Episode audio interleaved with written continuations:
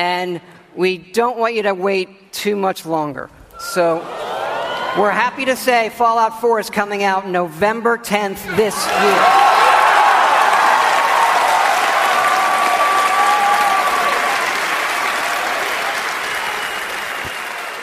Daniel, willkommen zurück im Ödland. Ja, Timo, vielen Dank für die Einladung.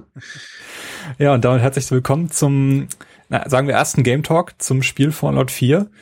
Ähm, wir haben uns gedacht, dass wir uns bei diesem doch, ja, vielleicht ähm, am meist erwartetsten Spiel des Jahres 2015, dass es vielleicht angebracht ist, nach so knapp drei Wochen äh, nach dem Release mal erste Eindrücke zu schildern. Und ja, das machen wir heute in diesem Game Talk. Carsten ist heute nicht dabei. Äh, der wird dann in der zweiten Episode dazukommen. Ähm, bedeutet auch, dass wir heute nicht das Ende von Fallout 4 besprechen werden, denn das haben wir beide noch nicht gesehen, Daniel. Ist das richtig? Das ist genau richtig, ja. Sondern wir ähm, spielen bis zu einer bestimmten Mission, die wir später noch äh, berichten werden, denn wir werden diesen Podcast in einen Nicht-Spoiler-Teil und einen Spoiler-Teil unterteilen, so dass die, die das Spiel vielleicht noch vor sich haben, trotzdem mal reinhören können und wir werden dann rechtzeitig Bescheid sagen, wenn wir in den Spoiler-Teil reingehen. Aber unsere Ersteindrücke und das alles, das kommt dann noch in den, in den Nicht-Spoiler-Teil dieses Podcasts.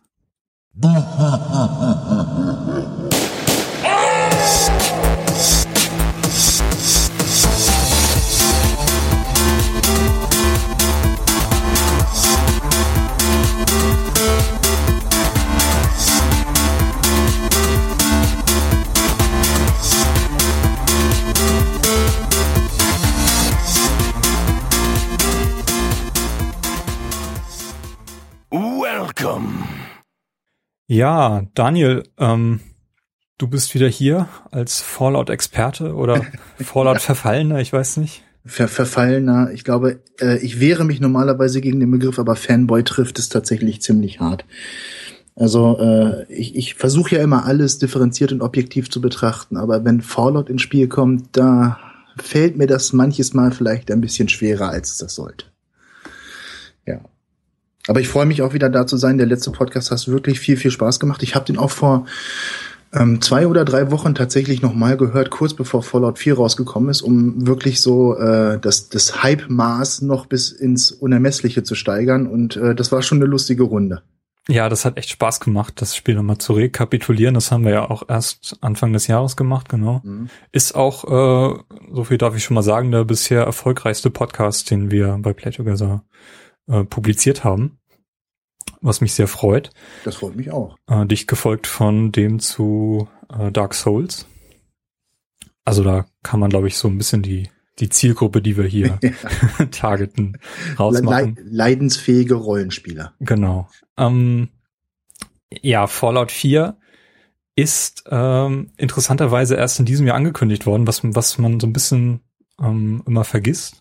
Also man gefühlt ist es schon seit einer Ewigkeit angekündigt, ähm, allerdings nicht offiziell. Das ist mal so ein bisschen was rausgerutscht. Irgendwie 2013 sind so ein paar Stichworte gefallen, ähm, so dass der äh, Protagonist ähm, sprechen kann. Und der Begriff das Institut ist damals auch schon gefallen.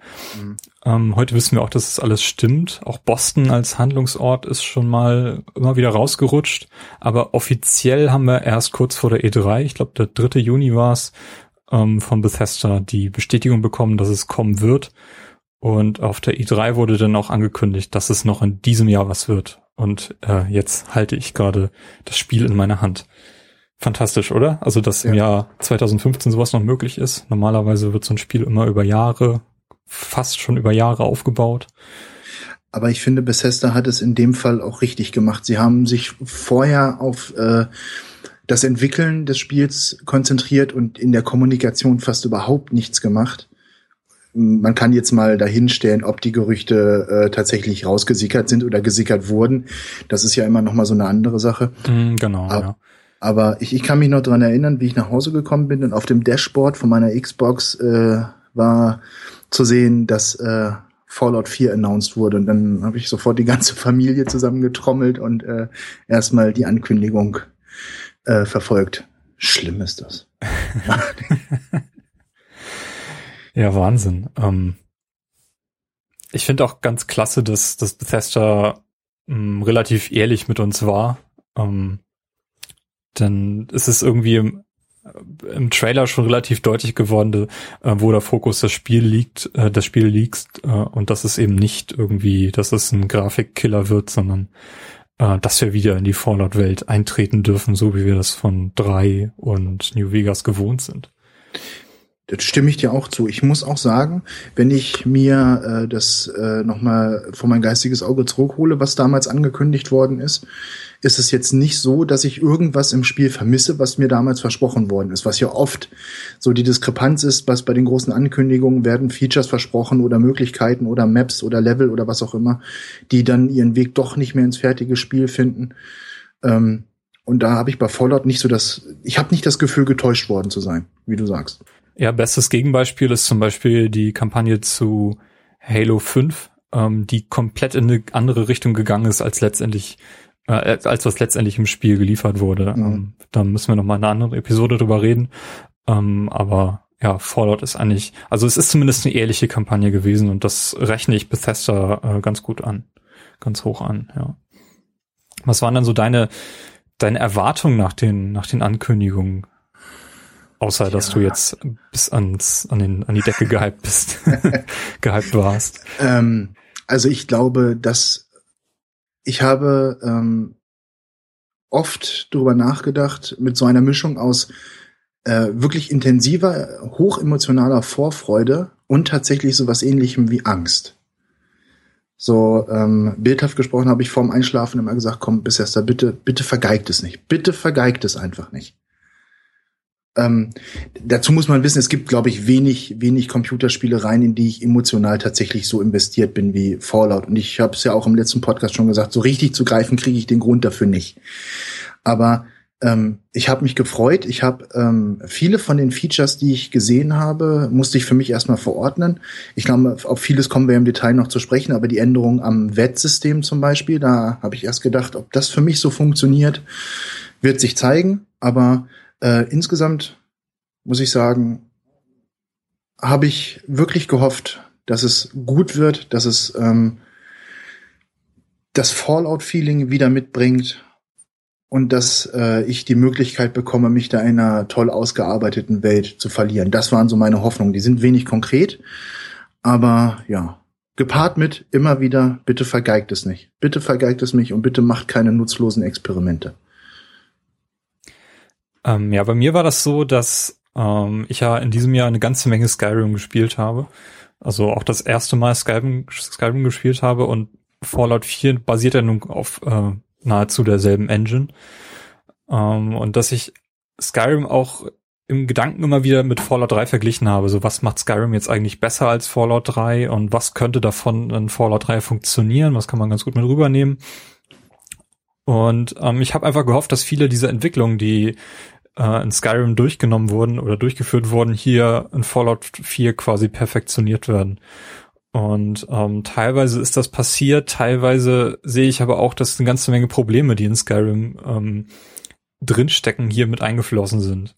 Ich habe auch so ein bisschen Angst davor gehabt, ähm, Fallout 4 vom ersten Tag an zu spielen, was ich ja nun gemacht habe, ähm, denn bis gerade Bethesda-Spiele profitieren meistens enorm von den ersten Patches.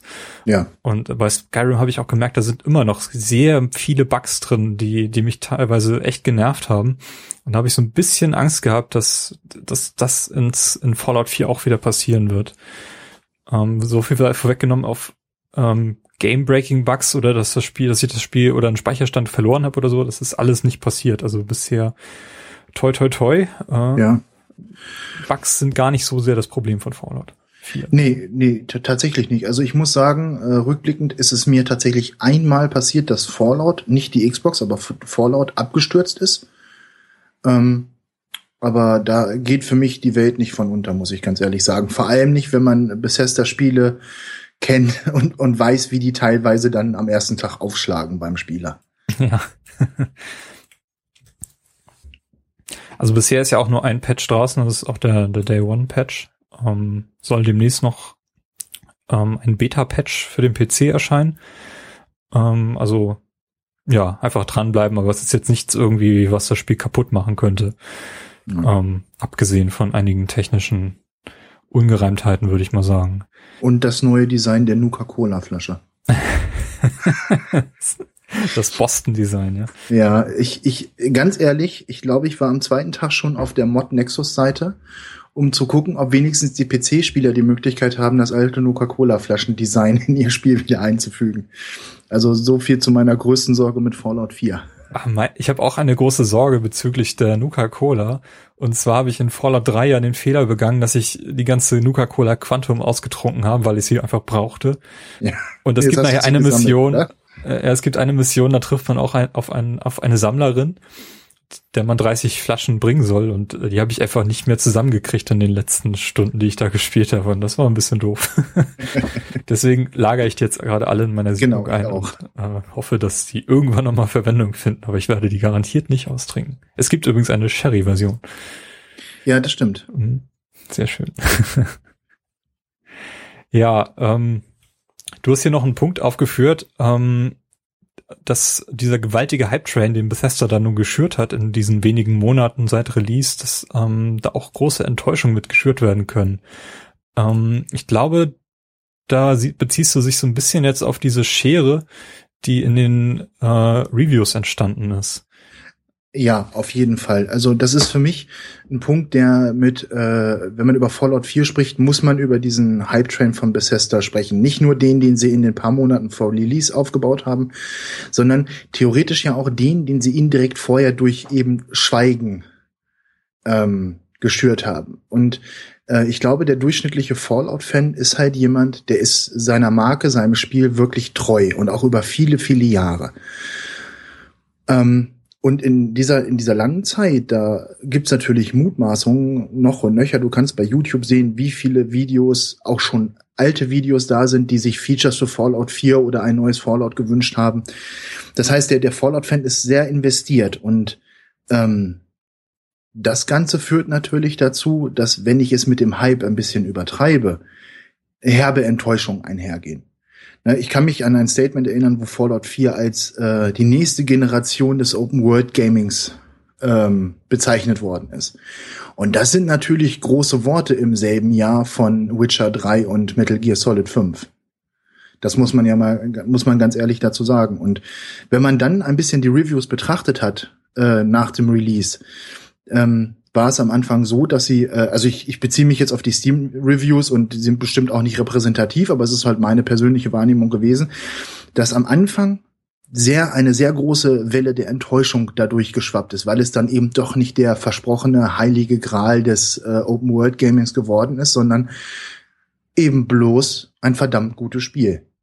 Und das Problem an, an, an Hype Trains ist eben, dass sie eine Erwartungshaltung aufbauen im Spieler, die dann vielleicht nicht immer so erfüllt werden kann, beziehungsweise dass auch ähm, die Erwartungen der Spieler sich in Bereiche entwickeln, die absurd sind, die nicht mehr zu erfüllen sind. Und das äh, habe ich in den Reviews auch so wahrgenommen. Man sah halt bei Steam immer sehr schön die Anzahl der gespielten Stunden und parallel dazu die Review. Und du hast gesehen, die Leute, die nur ein paar Stunden gespielt haben, die haben es mehr oder weniger grundsätzlich negativ bewertet haben geschimpft über neue Features oder über fehlende Features oder über äh, Veränderungen, die man doch an ihrem Fallout nicht hätte vornehmen dürfen. Und äh, im Laufe der Zeit kamen immer mehr Reviews von Leuten, die hatten dann mal 20 Stunden gespielt, mal 25. Jetzt inzwischen sind auch viele da mit 50, 60, 70 Stunden. Und die Reviews werden viel, viel positiver. Man merkt richtig an der Farbsprache, äh, Sprachfarbe so herum, äh, merkt man, dass die Leute äh, zu lernen, äh, zu schätzen wissen, was sie da bekommen haben und dass sie, äh, also man merkt ein, ein neues Maß an Zufriedenheit, was da einkehrt. Und äh, insgesamt ist es mir dann noch aufgefallen, dass die Reviews ähm, dass es ein, dass Fallout 4 ein Kritikerliebling ist. Ähm, auf Metacritic war es zum Start hin so, dass die Kritikerbewertungen deutlich positiver waren als die Userbewertungen. Die Userbewertungen haben sich dann aufgehängt an so Sachen wie, ich habe es jetzt leider auf dem PC nicht gespielt, aber da schien es ja gerade am Anfang eklatante Probleme mit der Boxed-Version zu geben, wo man dann trotzdem noch 20 Gigabyte runterladen musste und ähm, ich sage mal solche formalen Sachen und wenn die natürlich nicht stimmen, dann äh, färbt das natürlich so ein Release schon sehr negativ. Während die Kritiker eben die konsequente Entwicklung bei Bethesda äh, immer stark gelobt haben. Wobei wir eben schon gesagt haben, dass die Skyrim Engine, denke ich, jetzt auch am, am Ende ihrer Kapazität angekommen ist. Also noch ein Spiel damit ist, glaube ich, kaum tragbar. Ja, das ist ja auch so diese Sache, dass bereits auf der E3 eben angekündigt wurde, dass jetzt auch die Konsolen ähm, irgendwie einige Mods von dem von der PC-Fassung kriegen werden. Ähm, da sehe ich noch so ein paar Probleme, weil diese Engine echt äh, am, aus, aus, dem, aus, dem, aus dem letzten Loch pfeift, sag ich mal. Ja. Ähm, was mir auch nicht so ganz klar ist, weil äh, wenn man sich andere Open-World-Spiele ansieht, insbesondere Dinger wie, wie GTA 5 oder das von dir erwähnte äh, Witcher 3, die einfach viel besser funktionieren, was die, was rein die Engine angeht, ähm, aber wahrscheinlich auch nicht so flexibel sein müssen, wie Fallout das jetzt sein wird. Unter anderem durch diesen Baumodus. Ich habe mir gestern, gestern Abend ein sechsstöckiges Haus hingestellt. Mehr Stockwerke darf man übrigens nicht bauen. Ja. War, ich wollte mir eigentlich so, so einen riesen Turm da hinstellen. Aber Den dann. Penny Tower, ne? Ja, aber dann war leider irgendwann äh, Grenze angesagt und äh, sobald man dann zu hoch kommt, steigt man dann aus dem Baumodus wieder aus. Ja, aber ähm, ich, also insbesondere wenn irgendwelche Mods dann jetzt doch tief in die Engine reingreifen, dann ähm, wird das wahrscheinlich noch ein bisschen problematisch werden. Also vielleicht, ich, ich weiß nicht. Ähm, ich hatte es mir eigentlich für mich als mein persönliches Schlusswort für den Podcast heute aufgehoben. Okay. Aber ich glaube ganz ehrlich, ähm, was Fallout 4 angeht, ist wenn man, wenn man die Entwicklung von Fallout 3 und seinen Modern und New Vegas und seinen Modern anschaut und was da wirklich Gewaltiges aus der Modding-Community noch rausgekommen ist, äh, hier sei wir mal äh, A Tale of Two Wastelands erwähnt, wo einfach äh, eine Modding-Crew Fallout 3 und New Vegas ins selbe Spiel äh, portiert haben und man mit einem Zug von äh, Washington nach äh, in die in die Mojave fahren kann ähm, und wenn ich das alles sehe, diese Entwicklung, dann glaube ich, dass unsere Fallout 4 Reise auch nach dem ersten Durchspielen gerade mal in den Startlöchern steht. Und ich weiß nicht, ob du das bei Skyrim wahrgenommen hast, aber da ist es ja genauso. Ähm, ja, definitiv. Also Skyrim, ich verfolge da jetzt die, die Mods nicht, weil die für mich als Konsolenspieler eh unerreichbar sind. Ähm, aber wenn mir da irgendwie mal einer über den Weg läuft, dann bin ich immer ziemlich beeindruckt, ähm, was sie da jetzt gerade gezaubert haben. Das, das stimmt schon. Aber ich, ich bin echt gespannt, wie, wie diese Reise weitergehen wird. Ja. Also nicht nur, was jetzt den DLC-Pass da angibt, äh, angeht, sondern eben auch, was eben die Mods da, da betrifft. Ähm, den den äh, Season Pass habe ich ehrlich gesagt auch nicht gekauft dieses Mal, weil selbst Bethesda mir mit sowas nicht um die Ecke kommen braucht ich möchte schon gern wissen, vorher wissen, wofür ich mein Geld ausgebe. Das ist jetzt also tatsächlich eher ein Kritikpunkt an der Videospieleindustrie in Gänze und nicht an Bethesda oder Fallout 4, aber dieses ganze äh, Gerangel rund um Season Passes, äh, deren Preise immer, immer, sonder, immer sonderbar höher werden, ähm, muss ich ganz ehrlich sagen, da spare ich mir das aus und dann zahle ich auch gerne drei Euro pro DLC mehr, aber ich suche es mir dann schon gerne selber aus, was ich kaufe und was nicht. Äh, ja gut, da, da stimme ich dir zu, wobei, wenn man sich anschaut, was für DLCs eben bei den letzten beiden Fallouts gekommen sind. Ähm, ich habe da auch keine Angst vor. Also ich glaube, bei Fallout hätte man es noch bedenkenlos tun können. Aber es gibt ja genug andere Vertreter der Computerspiele zum, wo diese Season Pass Sache wirklich schamlos ausgenutzt wird von den Entwicklern. Von den Entwicklern, nicht von den Publishern. Die armen Entwickler können ja gar nichts dafür. Okay, ähm, ja, ja, was mich so ein bisschen irritiert hat, in meiner Fallout-Packung liegt so ein, so ein Werbeflyer bei, äh, wo der aussieht, als wäre es der Season Pass, ist es aber nicht. ist nur Werbung dafür, wird aber nicht so deutlich, insbesondere, also ich, das, ich habe mir keine Reviews im Vorfeld angesehen, nur so ein, ähm, so ein, so ein Opening der Pip-Boy Edition. Und da wirkt der Zettel dann tatsächlich so, als, ah, der Season Pass liegt auch dabei. Ist er aber nicht. Bei der Pippa Edition hätte man das aber ruhig mal tun können, finde ich. Ja.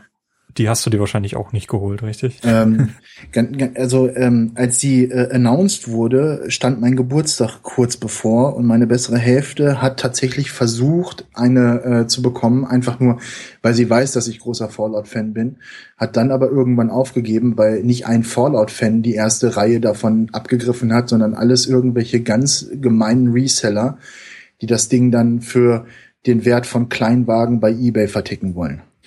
Ich habe tatsächlich mehrere Pip-Boy Editions im lokalen ähm, Saturn Media hast du nicht gesehen, rum. Ach, Tatsache? Also die kann man tatsächlich noch kaufen. Ich glaube sogar bei Amazon gerade. Oder, oder schon wieder, glaube ich, muss man sagen. Ich glaube, Bethesda hat er ja nochmal nachgelegt. Weil die haben ja, insgesamt haben sie ja, nach dem, äh, nach dem Announcement haben sie ja den Merchandise-Wahn äh, losgetreten. Also was du da an Fallout-Merchandise inzwischen kaufen kannst, ist ja äh, Wahnsinn, ne? Vom Xbox-Controller zur Maus, zum Mauspad, Hoodies.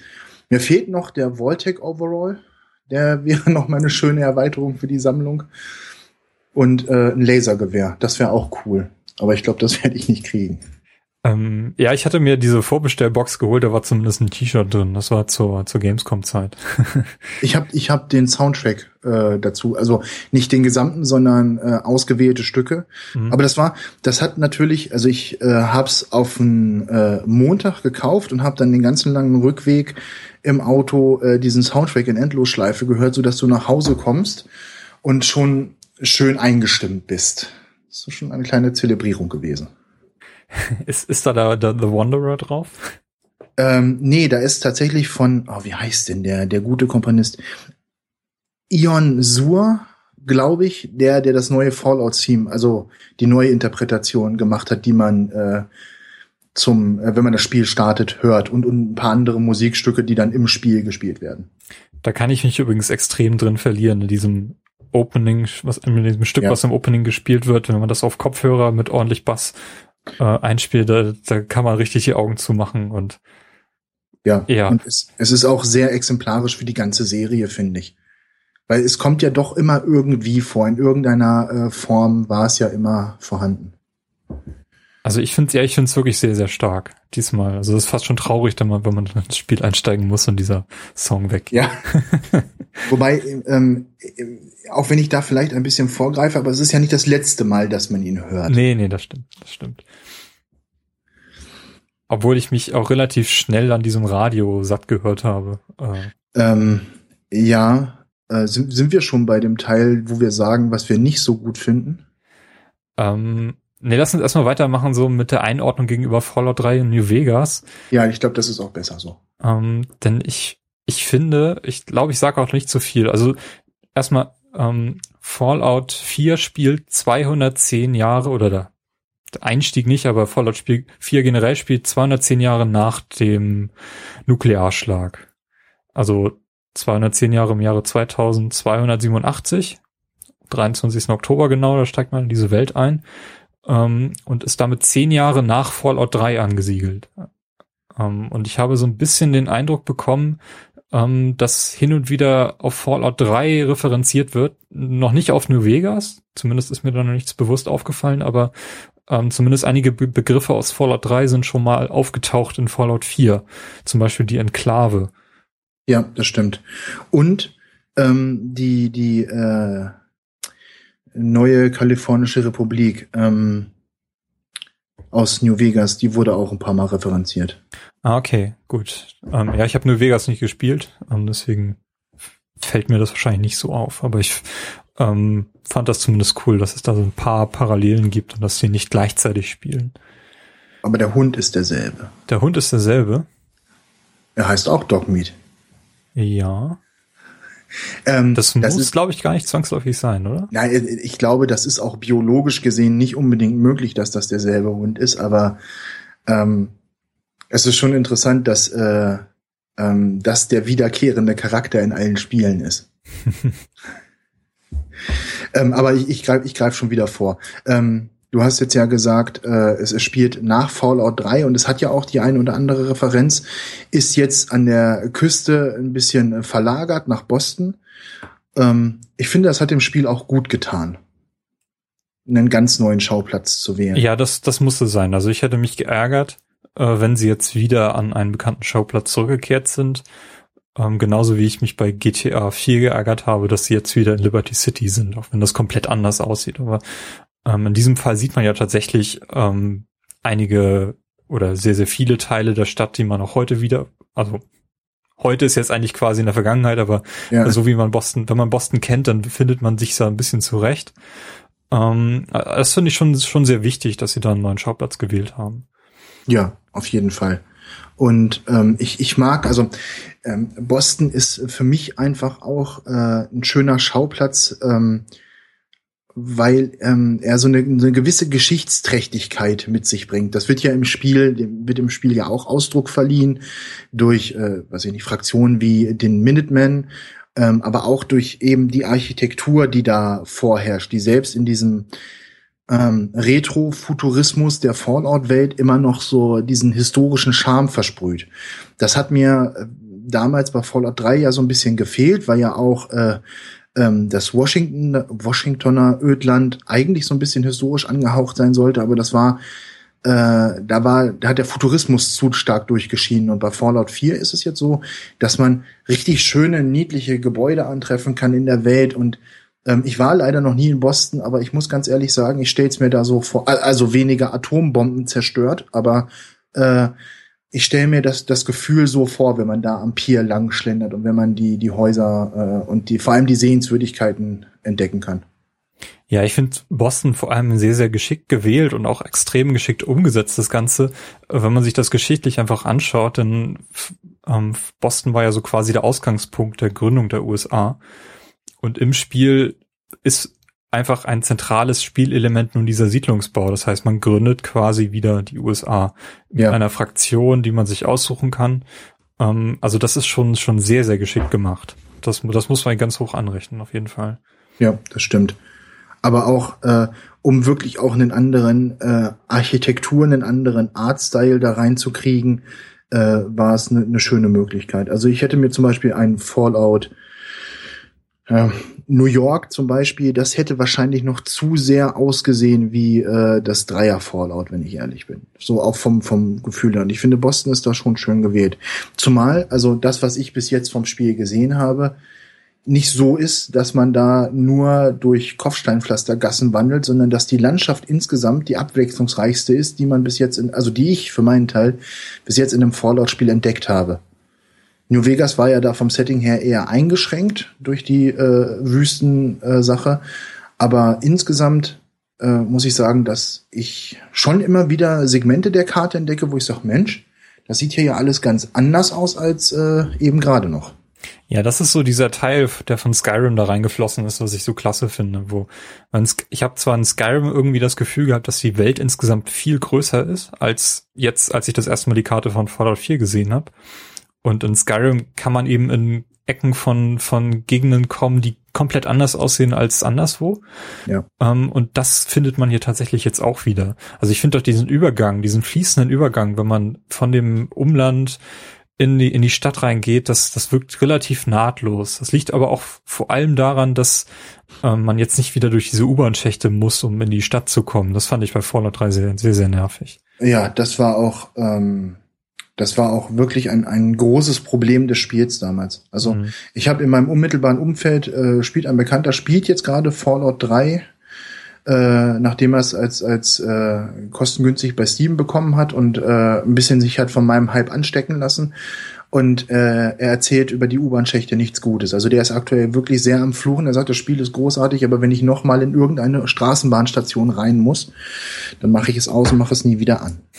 und äh, das haben sie ja, das haben sie sehr gut gelöst. Ich habe das Gefühl, dass ich nahezu jeden Ort auf der Karte auch auf der Oberwelt erreichen kann. Ja, ja, das stimmt. Also man ist jetzt auch teilweise eben auch in der Luft unterwegs äh, und da skaliert die die Engine dann doch ganz gut mit, dass man, dass das eben möglich ist. Das, das, weil das war echt eine Hürde in Fallout 3, die mich auch tierisch genervt hat. Ähm, wo wir gerade dabei sind, hättest du Probleme damit gehabt, wenn es selber bedienbare Fahrzeuge gegeben hätte? Ähm, als jemand, der GTA 5 gespielt hat, eigentlich nicht.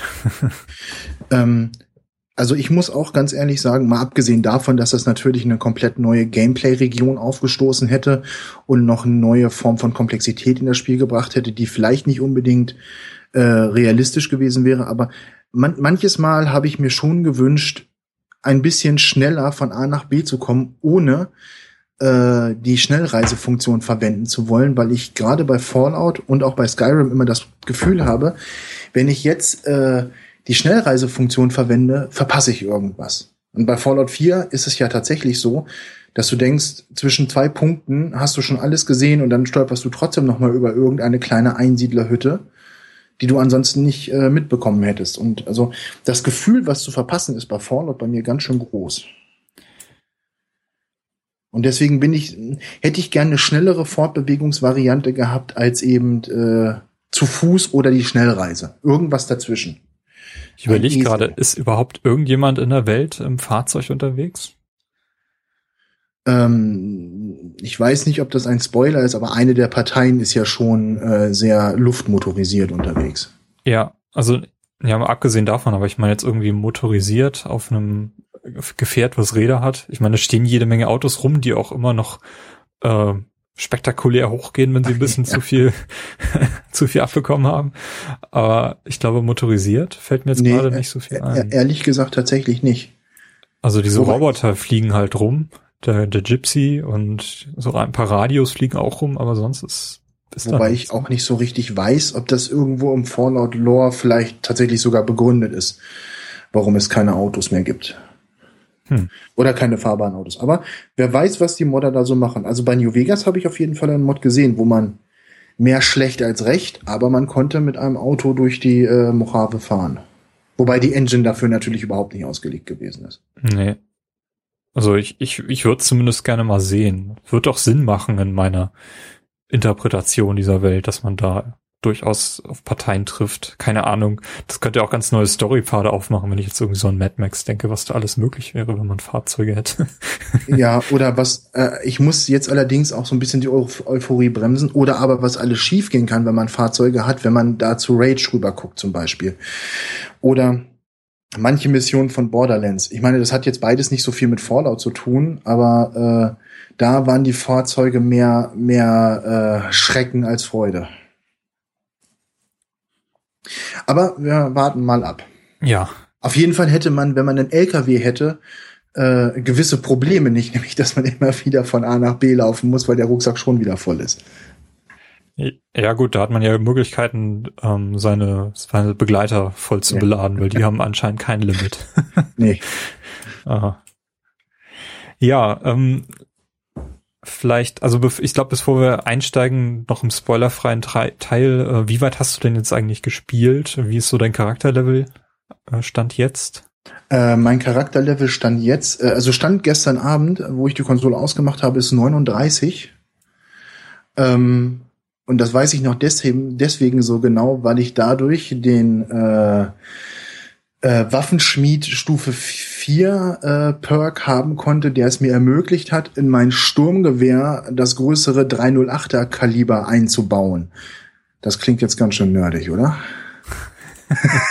aber, aber genau, genau das ist es, was, was dieses Spiel bei mir aus ist. Auch noch zwei Level, dann kann ich mir endlich diesen und jenen Perk machen. Und wenn ich den Perk habe, dann kann ich das und dies damit machen. Und das hat zur Konsequenz, dass ich viel besser das und das machen kann.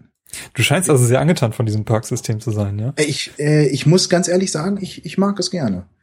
Ich habe ich hab da im Vorfeld viel drüber nachgedacht, weil so, so, so eine heimliche Leidenschaft von mir ja auch so ein bisschen das Game Design ist, ohne dass ich selber designe, aber ich setze mich damit viel auseinander. Und ähm, ganz ehrlich, ich kann Leute verstehen, die sagen, das ist nicht mehr mein Fallout, weil ich jetzt hier nicht mehr Skalen von eins bis hundert äh, justieren kann. Aber wenn man mal ganz ehrlich ist, ähm, hat es, hat es einen Effekt gehabt in Fallout 3, ob ich Schlösser knacken auf 79 oder auf 80 hatte? Das war halt immer, immer schwierig. Und ich finde, dass auf so einer 100er Skala äh, hast du auch zu jeder einzelnen Stufe nicht eine vernünftige Entsprechung, dass du sagen kannst, so, der äh, Bereich von 0 bis 1 ist unausgeprägt und schlecht und dann skaliert sich das Ganze nach oben. Und so habe ich diese Perks, die ich sowieso immer viel witziger finde als das reine Punkte verteilen aus dem Fallout-Universum. Äh, so hast du die Perks, unter denen kannst du dir direkt was vorstellen und du bist weniger damit äh, beschäftigt, ähm, Statistiken zu wälzen, als dir einfach das auszusuchen, was jetzt gegenwärtig zu deinem Spielstil am besten passt. Okay, also bevor wir da einsteigen, sollten wir vielleicht nochmal ähm, erwähnen an dieser Stelle, wie das System eigentlich funktioniert. Oh ja, stimmt. Ja, entschuldige. Da ähm, habe ich ein bisschen vorgegriffen. Ist auch also es ist auch schon relativ früh angekündigt worden und auch in der Werbekampagne, die dann ähm, im Zuge der, des Announcements von Fallout 4 eben gemacht wurde, auch äh, relativ viel Fokus drauf gelegt worden, eben diese Special-Geschichte. Also man hat ja. sieben große, ja, was sind das? Sind Attribute, das? Attribute, genau. Ja. Ähm, und auf die man eben Punkte vergeben kann, wenn man seinen Charakter erstellt. Und je nachdem, wie viele Punkte vergeben wurden, kann man unter jedes eigene einzelne Attribut, also sowas wie Stärke, Charisma, Intelligenz, ähm, eben Punkte auf Perks verteilen. Ähm, und ein Perk ist im Grunde eine, eine, eine äh, Mischung aus einer neuen Fähigkeit, die man bekommen kann, oder eine, einem Bonus, einem passiven Bonus, den man erhalten kann um das vielleicht auch nochmal aufzugreifen, weil es ist, es ist ja, äh, also man kann es ja schwerlich mit den äh, Fertigkeiten aus beispielsweise Diablo oder sowas vergleichen, weil die ja dann schon eher in eine andere Richtung gehen. Aber ich glaube, äh, so der die die Herangehensweise, das Ganze als eine neue Eigenschaft beziehungsweise so, so ein Bonus auf eine bestimmte Eigenschaft zu sehen, ist, glaube ich, gar nicht so verkehrt. Also ich finde, das ist auch eine sehr gute Weiterentwicklung ähm, aus dem, was in Skyrim passiert ist. Also in Skyrim, gut, da musste man immer noch Fähigkeiten anwenden, um sie aufzuleveln und man konnte dann, wenn man eine Stufe aufgestiegen ist, eben einzelne Perks verteilen. Hier kann man, hat man eigentlich Einfluss auf beides. Also ich kann jetzt den Punkt, den ich mit jedem Levelaufstieg ganz, ganz normal durch Erfahrungspunkte eben entweder Attribute oder Perks vergeben. Oder, oder so, genau. Ich hatte mir ein bisschen gewünscht, dass es etwas mehr wie Skyrim ist, weil ich bei Skyrim wirklich mochte, dass ich besser geworden bin durch das Machen. Wenn ich viel mit zweihändigen Waffen gekämpft habe, bin ich besser geworden im Kämpfen mit zweihändigen Waffen. Und bei Fallout 3 war es ja leider immer so, dass ich viel mit Nahkampfwaffen gekämpft habe, aber trotzdem Stufe 100 in äh, leichte Waffen sein konnte. Und äh, das hatte ich, hatte ich mir so ein bisschen gewünscht, aber das, das System, so wie es jetzt gekommen ist, das ist auch schön. Ja, also mir, mir gefällt es auf jeden Fall ähm, sehr gut. Ich finde es sehr angenehm. Und ähm, ich habe mich im Vorfeld nicht so sehr damit beschäftigt, erst als ich tatsächlich dann damit konfrontiert wurde, jetzt äh, meine Punkte auf die Attribute zu verteilen. Ähm, und habe dann erstmal so geguckt, was, was macht eigentlich Sinn und habe meinen Charakter, also ich bin jetzt Stufe 25, ähm, habe jetzt Charisma volle Stufe 10, was äh, sehr, sehr hilfreich ist, wenn man ähm, dadurch, dass man dann eben in den Gesprächen immer die optionalen oder die, die schwierigeren Gesprächspfade quasi wählen kann. Mhm.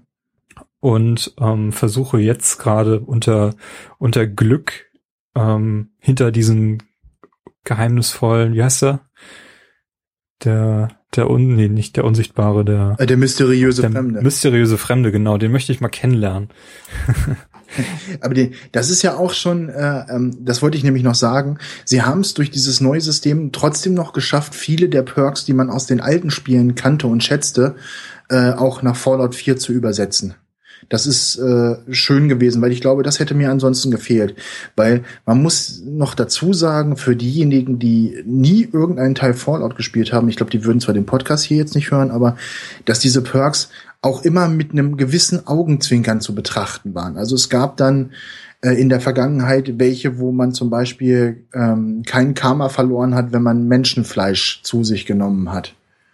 Oder dass man äh, einen bleiernen Magen hat, der einem erlaubt hat, mehr verstrahltes Essen zu sich zu nehmen, ohne Schaden zu nehmen. Oder dass man besondere Dialogoptionen und mehr Schaden bei Frauen verursacht hat. Oder bei Männern, wenn man oder bei, oder eine bei Frau Männern. spielt, ja.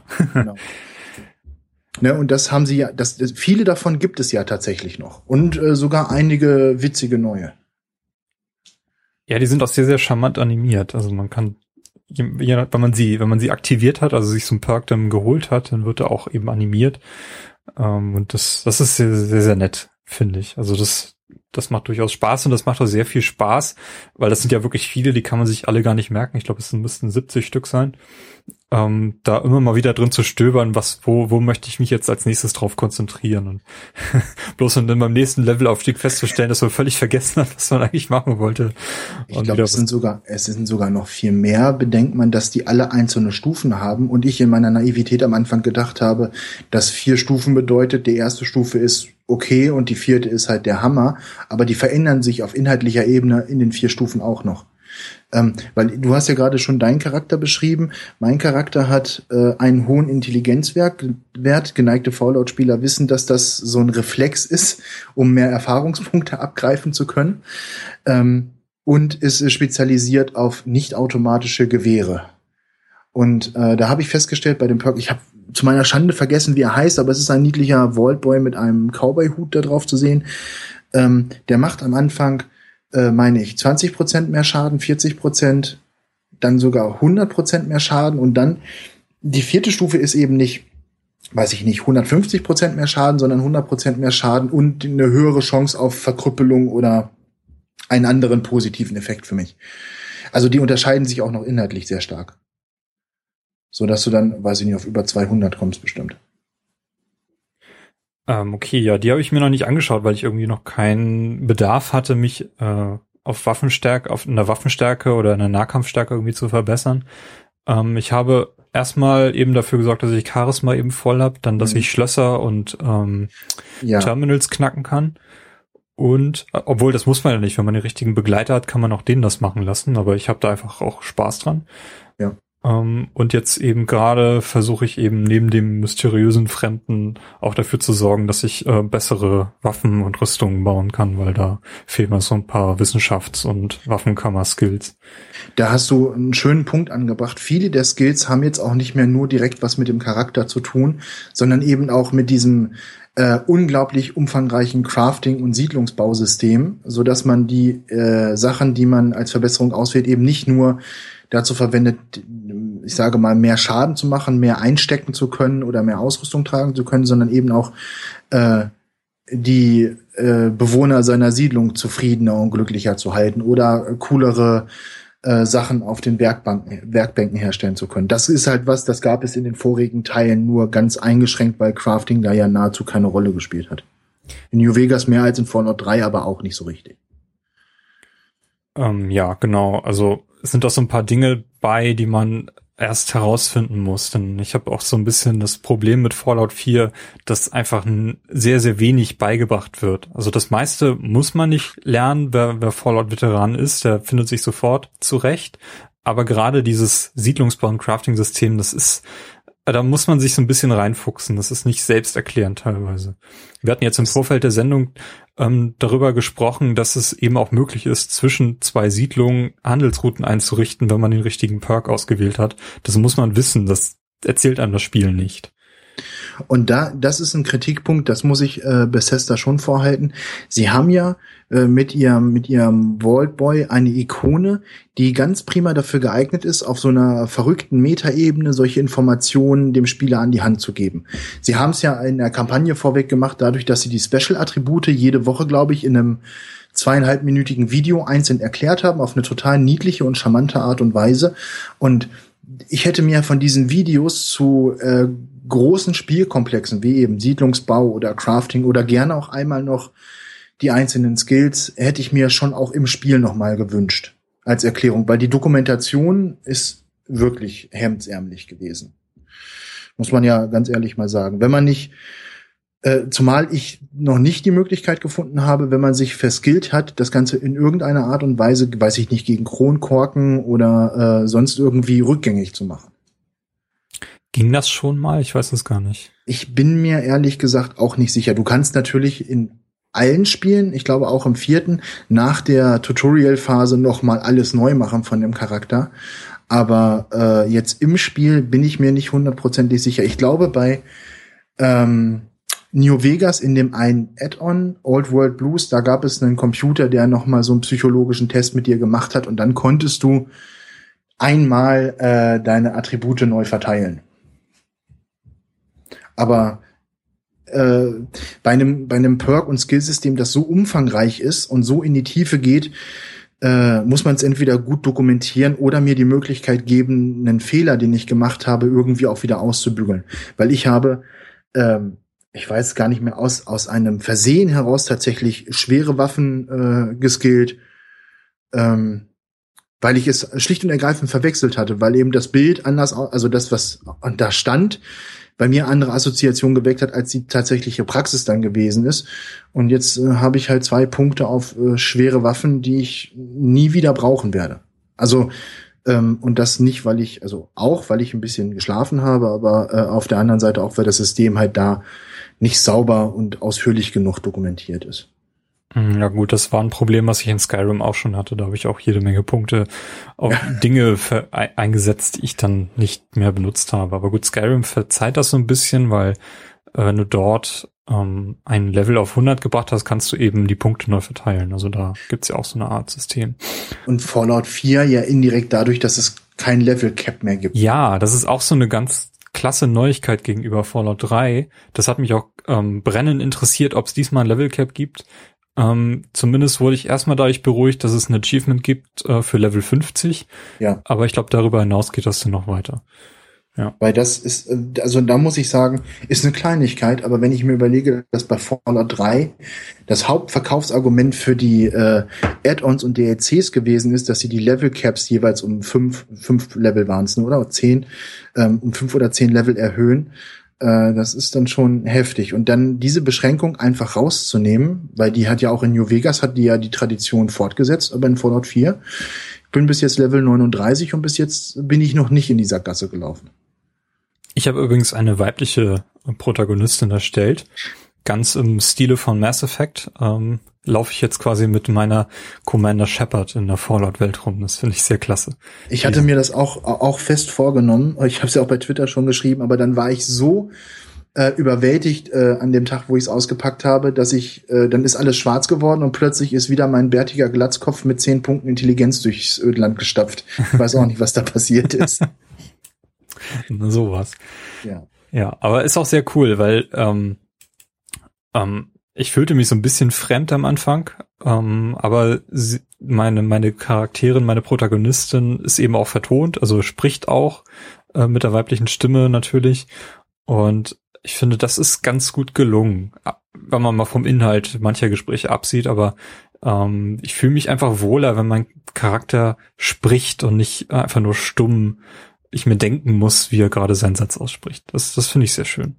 Äh, jetzt, jetzt schneiden wir, äh, jetzt, jetzt streifen wir schon einen großen Kritikpunkt, aber um den möchte ich noch mal kurz äh, außen vor lassen. Ich habe äh, zu voll vertonten Spielercharakteren kann es ja solche und solche Meinungen geben. Der eine sagt, ja, das ist super, dann muss ich nicht so viel lesen und äh, bin nicht in dieser Dragon Age Situation, dass äh, da so eine taubstumme äh, so eine taubstumme Puppe äh, rumtanzt, die meinen Willen in der Welt ausführt. Ähm, und der, der andere sagt, ja, das ist schön, dass der spricht, aber der sagt nicht, was ich sagen will und vor allem nicht, wie ich das sagen würde. Das macht für mich die Immersion kaputt. Jetzt nehme ich, nehme ich deinen Worten, dass du ja eher zum ersten Teil gehörst und sagst, es findest du schön, dass es vertont ist, weil es für dich zur Atmosphäre beiträgt. Ja, auf jeden Fall. Ja. Äh, ich, ich teile das auch. Also der, der männliche Protagonist ist ja von der deutschen Synchronstimme von Antonio Banderas vertont worden. Und okay, ähm, das wusste ich nicht. Doch, und es klingt gut. Es klingt gut. Manches Mal hätte ich mir gewünscht, dass sie den Synchronsprecher hätten das Spiel vielleicht auch mal spielen lassen. Einfach nur, weil manche Sachen dann doch ein bisschen ähm, in der falschen Stimmung vorgelesen werden, falsch betont werden ähm, aber im Großen und Ganzen ist die, also die Synchronleistung, was die Qualität der Sprecher angeht, in Ordnung. ja, also man sieht, also auch gerade bei, bei anderen Leuten, auch in der Bruderschaft, äh, hört man einige Stimmen, die man auch definitiv aus irgendwelchen Serien kennt, falls man die auf Deutsch gesehen hat. Also die, ja. die Synchro an sich ist schon sehr, sehr gelungen, muss ich sagen für den Umfang, weil man darf auch nicht vergessen, ich hatte mal die Zeilenzahl äh, vor, äh, gelesen irgendwo, aber es müssen ja äh, unendlich viele Zeilen Dialog sein, die da vertont werden müssen. Ja, äh, ich kann mich erinnern, der, der Roland Austinat, der im Spieleveteranen-Podcast zu hören ist, der hat mhm. bei der Skyrim-Übersetzung mitgewirkt und äh, irgendwann im Podcast auch relativ gestöhnt, ähm, wie umfangreich das ist. Und ja, ja ich meine, in Skyrim gibt's jede Menge Bücher, hier gibt's jede Menge Terminals, an denen man sich endlos äh, ja. belesen kann. Ähm, also da kann man sich ungefähr, man, man hat eigentlich gar, gar, keine Vorstellung, wie viel Text in diesem Spiel drin stecken muss. Aber, und das muss ich jetzt ja mal ganz ehrlich fragen, ist es für so einen Entwickler ein, ein riesiges Hindernis im Menü, einen Punkt einzubauen, der da heißt Interface-Sprache und darunter einen Punkt, der da heißt Untertitelsprache und darunter ein Punkt, der da heißt Sprachausgabensprache. Und ich kann diese drei Punkte unabhängig voneinander verstellen. Ich, ich kann mich dran erinnern, das ist jetzt schon ganz lange her, dass ich äh, äh, Uncharted auf der Playstation gespielt habe, aber ich meine, da ging das doch, oder? Da ja, du doch also ich, gesprochene Sprache und gelesene Sprache äh, unterschiedlich voneinander justieren, oder? ich glaube, das ist dieses Xbox-Problem, ähm, über das Robert ja auch immer schimpft, der als Engländer in Deutschland mit seiner Xbox echt Probleme hat. Ähm, sobald Ja, du da irgendwie in die deutsche Region reinkommst, ähm, ich weiß nicht, ob das mittlerweile gelöst ist, aber ähm, auf der PlayStation kann ich, habe ich zuletzt God of War 3 gespielt und da kannst du das alles separat einstellen. Und ich weiß nicht, ob sie das bei Fallout auch gemacht haben, weil das hat mich auch ein bisschen aufgeregt. Ähm, ich habe auch die Untertitel eingestellt, ganz unabhängig davon, dass ich die Sprache eben nicht verändern konnte. Ja. Und die sind aber auch kaputt, also die tauchen teilweise nicht auf. Oft sind sie zu spät, aber ganz oft fehlen sie einfach und das finde ich so ein bisschen, bisschen Ja. ärgerlich, weil ich, ich möchte gerne Untertitel haben. Ich habe manchmal den Ton eben nicht so laut, dass ich alles verstehen kann und ich lese einfach gerne mit. Äh, ha, Habe ich ganz genauso gemacht. Ich mag mir auch einbilden, dass das an der äh, Entwicklung von äh, modernen Heimkinoanlagen liegt, aber ich habe persönlich immer das Gefühl, dass Sprache zu leise ist, als dass man sie vernünftig verstehen kann. Deswegen spiele ich eigentlich auch immer alles mit Untertiteln. Und bei Fallout hätte ich es gerne äh, auf Englisch gespielt, äh, um zu sehen, ob dieses Feature, dass wenn ich meinem Charakter einen generischen Namen gebe, der dann auch im Spiel genannt wird, auch wirklich funktioniert. Das ist ja auf der, in der deutschen Version leider nicht der Fall, oder? Oder Ach ja, da gab's ja diese, diese vertonten genau. Namen, ne? Ich glaube, haben sie tausend Namen vertont, die gängigsten amerikanischen männlichen und weiblichen Vornamen. Und ich habe ein paar Videos gesehen jetzt bei YouTube, das scheint auch gut zu funktionieren. Eben auf Englisch, in Deutsch leider nicht. Ja, ich werde immer Madam genannt. Ja, ich bin der General jetzt. Okay. Ja, sehr schön. Nee, ähm, was wollte ich sagen? Ja, ach so, ich hatte schon eine, eine Mod gesehen auf dem PC, wo das ähm, Dialogsystem äh, von Fallout 3 wieder eingefügt wurde. Das heißt, das und der Satz, der danach eben nach oder unmittelbar danach nach dieser Option eben gesagt wird, eben jetzt auch quasi dargestellt wird, dass man eben sehen kann, was als nächstes gesagt wird. Das neue Dialogsystem gegenüber Fallout 3 ist ja so, dass du nur noch vier Optionen immer hast, ähm, von der eine meistens sarkastisch oder so ist und man weiß dann nicht, was danach kommt. Ähm, das finde ich eigentlich auch so ein bisschen schade. Also ich hätte die, die alte Option schon, schon lieber gehabt, muss ich ganz ehrlich sagen. Ja, ähm, das ist ein, schöner Punkt, den du da erwähnst. Da kommt noch eine Sache, die mir aufgefallen ist. Das ist, hat zwar auch mit den Dialogen zu tun, aber auch mit dem insgesamten Gefühl, das das Spiel vermittelt. Ähm, es ist insgesamt schon ernster geworden, alles da, ne? Ich habe das? Gefühl, ja, ich habe bei den Dialogen das Gefühl, dass ich äh, mich in Fallout 3 Zeiten, dass da schon das eine oder andere äh, Ding dabei gewesen ist, wo ich tatsächlich auch laut lachen musste so äh, die die Situation heraus. Ich, ich, ich kann mich daran erinnern, dass du in Fallout 3 deinen Vater aus dieser komischen Tranquility Lane befreit hast und ihn dann auf eine äußerst gierige Art und Weise um Kronkorken als Bezahlung für deine Rettung anbetteln konntest. Und das sind so Sachen, ähm, die natürlich durch dieses neue Dialogsystem, was sich ja auf äh, diese vier Punkte runterbricht und ich nicht weiß, was ich vorher sage, das geht natürlich verloren, weil das ist ja immer so ein Schuss ins Blaue was ich dann so von mir gebe. Weil wenn ich sarkastisch anklicke, mal abgesehen davon, dass ich das Gefühl habe, dass es nicht so die Auswirkungen hat, wie es das in Fallout 3 oder New Vegas hat, wüsste ich schon gerne vorher, was ich von mir gebe. Weil manches Mal äh, habe ich in Fallout 3 auch eine Gesprächsoption nur deswegen ausgewählt, um zu sehen, was passiert. ähm, also das Gefühl habe ich eigentlich nicht. Ähm, also mir fehlt tatsächlich so ein bisschen das Gefühl dafür, was für Auswirkungen mein Gesprächsverlauf jetzt nehmen wird. Ähm, ich hatte so ein paar Gespräche wiederholt, ähm, wo das eben nachweisbar überhaupt keine Auswirkungen hatte, je nachdem, Mhm. was man will. Man kann auch mit einigen Leuten Gespräche direkt wiederholen, als wenn sie nie, äh, als wenn man die nie geführt hätte und dann kann man eben gucken, was passiert. Das hat teilweise, also teilweise ist das einfach nur eine andere Formulierung und dann ist die Antwort wieder dieselbe wie, wie, wie in den anderen Optionen auch. Ähm, aber mir fehlt tatsächlich so ein bisschen ein Gefühl dafür, ähm, auch unabhängig davon, dass man jetzt keinen positiven oder negativen äh, Charakter, Charakterauswirkungen mehr davon hat, wie noch in Fallout 3, ähm, einfach so ein bisschen Gefühl dafür, was, was wird mein Charakter jetzt als nächstes sagen. Ja. Ähm, ja, vielleicht verstärkt das auch meine Immersion dafür, dass der jetzt eben redet oder meine, meine Protagonistin eben jetzt spricht und ich mir das nicht mehr denken muss, ähm, dass das nicht mehr ich bin, der das, der das, der das den nächsten Gesprächspunkt bestimmt, sondern ich eher nur so eine Richtung vorgebe und gucke, was passiert. Ich meine, es ist natürlich schwierig in einem Spiel, das so viel Text beinhaltet, das Ganze voll zu vertonen und äh, dann äh, nach Möglichkeit dem Spieler auch direkt so zur Verfügung zu stellen, ohne große Differenzen in dem geschriebenen Text und in dem später dann äh, vertonten Text zu haben. Also ich kann mir vorstellen, dass das durchaus technische Hindernisse gab, das zu machen, aber wenn du sagst, es gibt jetzt schon einen Mod, das das äh, Dialogsystem von Fallout 3 zurückholt, äh, also zumindest das Anzeigen des gesagten Textes, dann äh, ja, scheint es ja doch nicht so das große Ding gewesen zu sein oder beziehungsweise es keine gravierenden Hindernisse gegeben haben, um das nicht zu machen.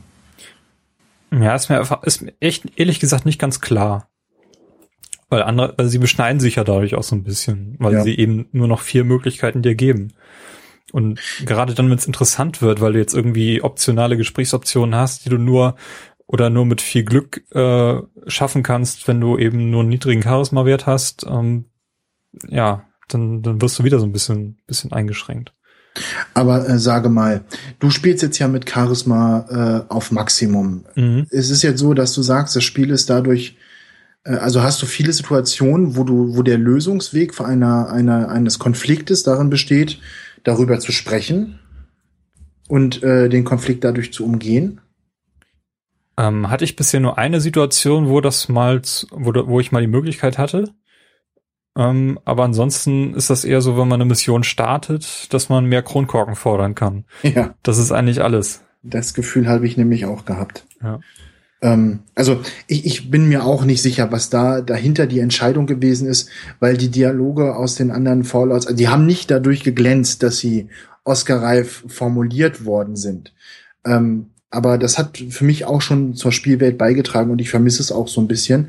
Ähm, aber am schlimmsten finde ich wirklich dieses Beschränken auf vier Möglichkeiten, wobei, wie du gesagt hast, eine der Möglichkeiten, meistens ja ein oder zwei Möglichkeiten schon denselben Ausgang mit sich bringen. Ähm, und das ist sehr ärgerlich. Muss ich ganz ehrlich sagen. Das finde ich schade und ich bin, ich, ich verstehe es nicht. Also das andere Dialogsystem, das klassische, hätte wahrscheinlich genauso viel Arbeit bedeutet. Mm, ja. Also es ist einfach nur eine Entscheidung gewesen, das jetzt so zu machen. Mm. Also ich habe auf jeden Fall noch nie das Gefühl gehabt, dass ich jetzt irgendwie nicht das gesagt oder was anderes gesagt hätte, als was ich jetzt hätte sagen wollen. Ähm, das ist bisher, glaube ich, wenn überhaupt nur ein, zwei Mal aufgetreten. Also ich hatte immer das Gefühl, dass ich zumindest die richtige Wahl getroffen habe. Aber dennoch, ich fühle mich hier so ein bisschen eingeschränkt, einfach nur dadurch, dass ich weiß, wie es in Fallout 3 war. Das stimmt ja. schon, ja. Ja, jetzt muss man auch ganz ehrlich sagen, derjenige, der vielleicht Fallout 4 als erstes Spiel der Reihe spielt, der kennt es nicht anders. Und äh, für den ist das inzwischen, glaube ich, auch fast die normale Art und Weise, in Computerspielen zu kommunizieren mit der, äh, mit den anderen Protagonisten, oder? Ich meine, wir kennen es auch von Mass Effect, da war es ja. ja. fast so ähnlich, nur gab es da eben häufiger die Option, dass wenn du wirklich ein vertiefendes Gespräch hattest, was rein informell war, dann hattest du immer noch die Option so, also ich habe jetzt meine vier Knöpfe, drei davon sind irgendwelche irgendwelche Fragen oder Antworten, die ich mhm. geben kann und auf dem vierten Knopf öffne ich dann quasi nochmal so einen Reiter, wo ich eben noch drei andere Optionen kriege. Ähm, das, das ist hier eben auch nicht drin. Also es ist tatsächlich noch eingeschränkter, als es in Mass Effect war. Ja. Das, das Ding ist, ich glaube, weil das so ein integraler Bestandteil des Spiels ist, ist das auch nichts, wo ich äh, die Hoffnung hege, dass es vielleicht noch mal irgendwann äh, repariert oder zumindest verändert wird, offiziell durch Bethesda. Ich glaube, der Aufwand wäre einfach zu groß.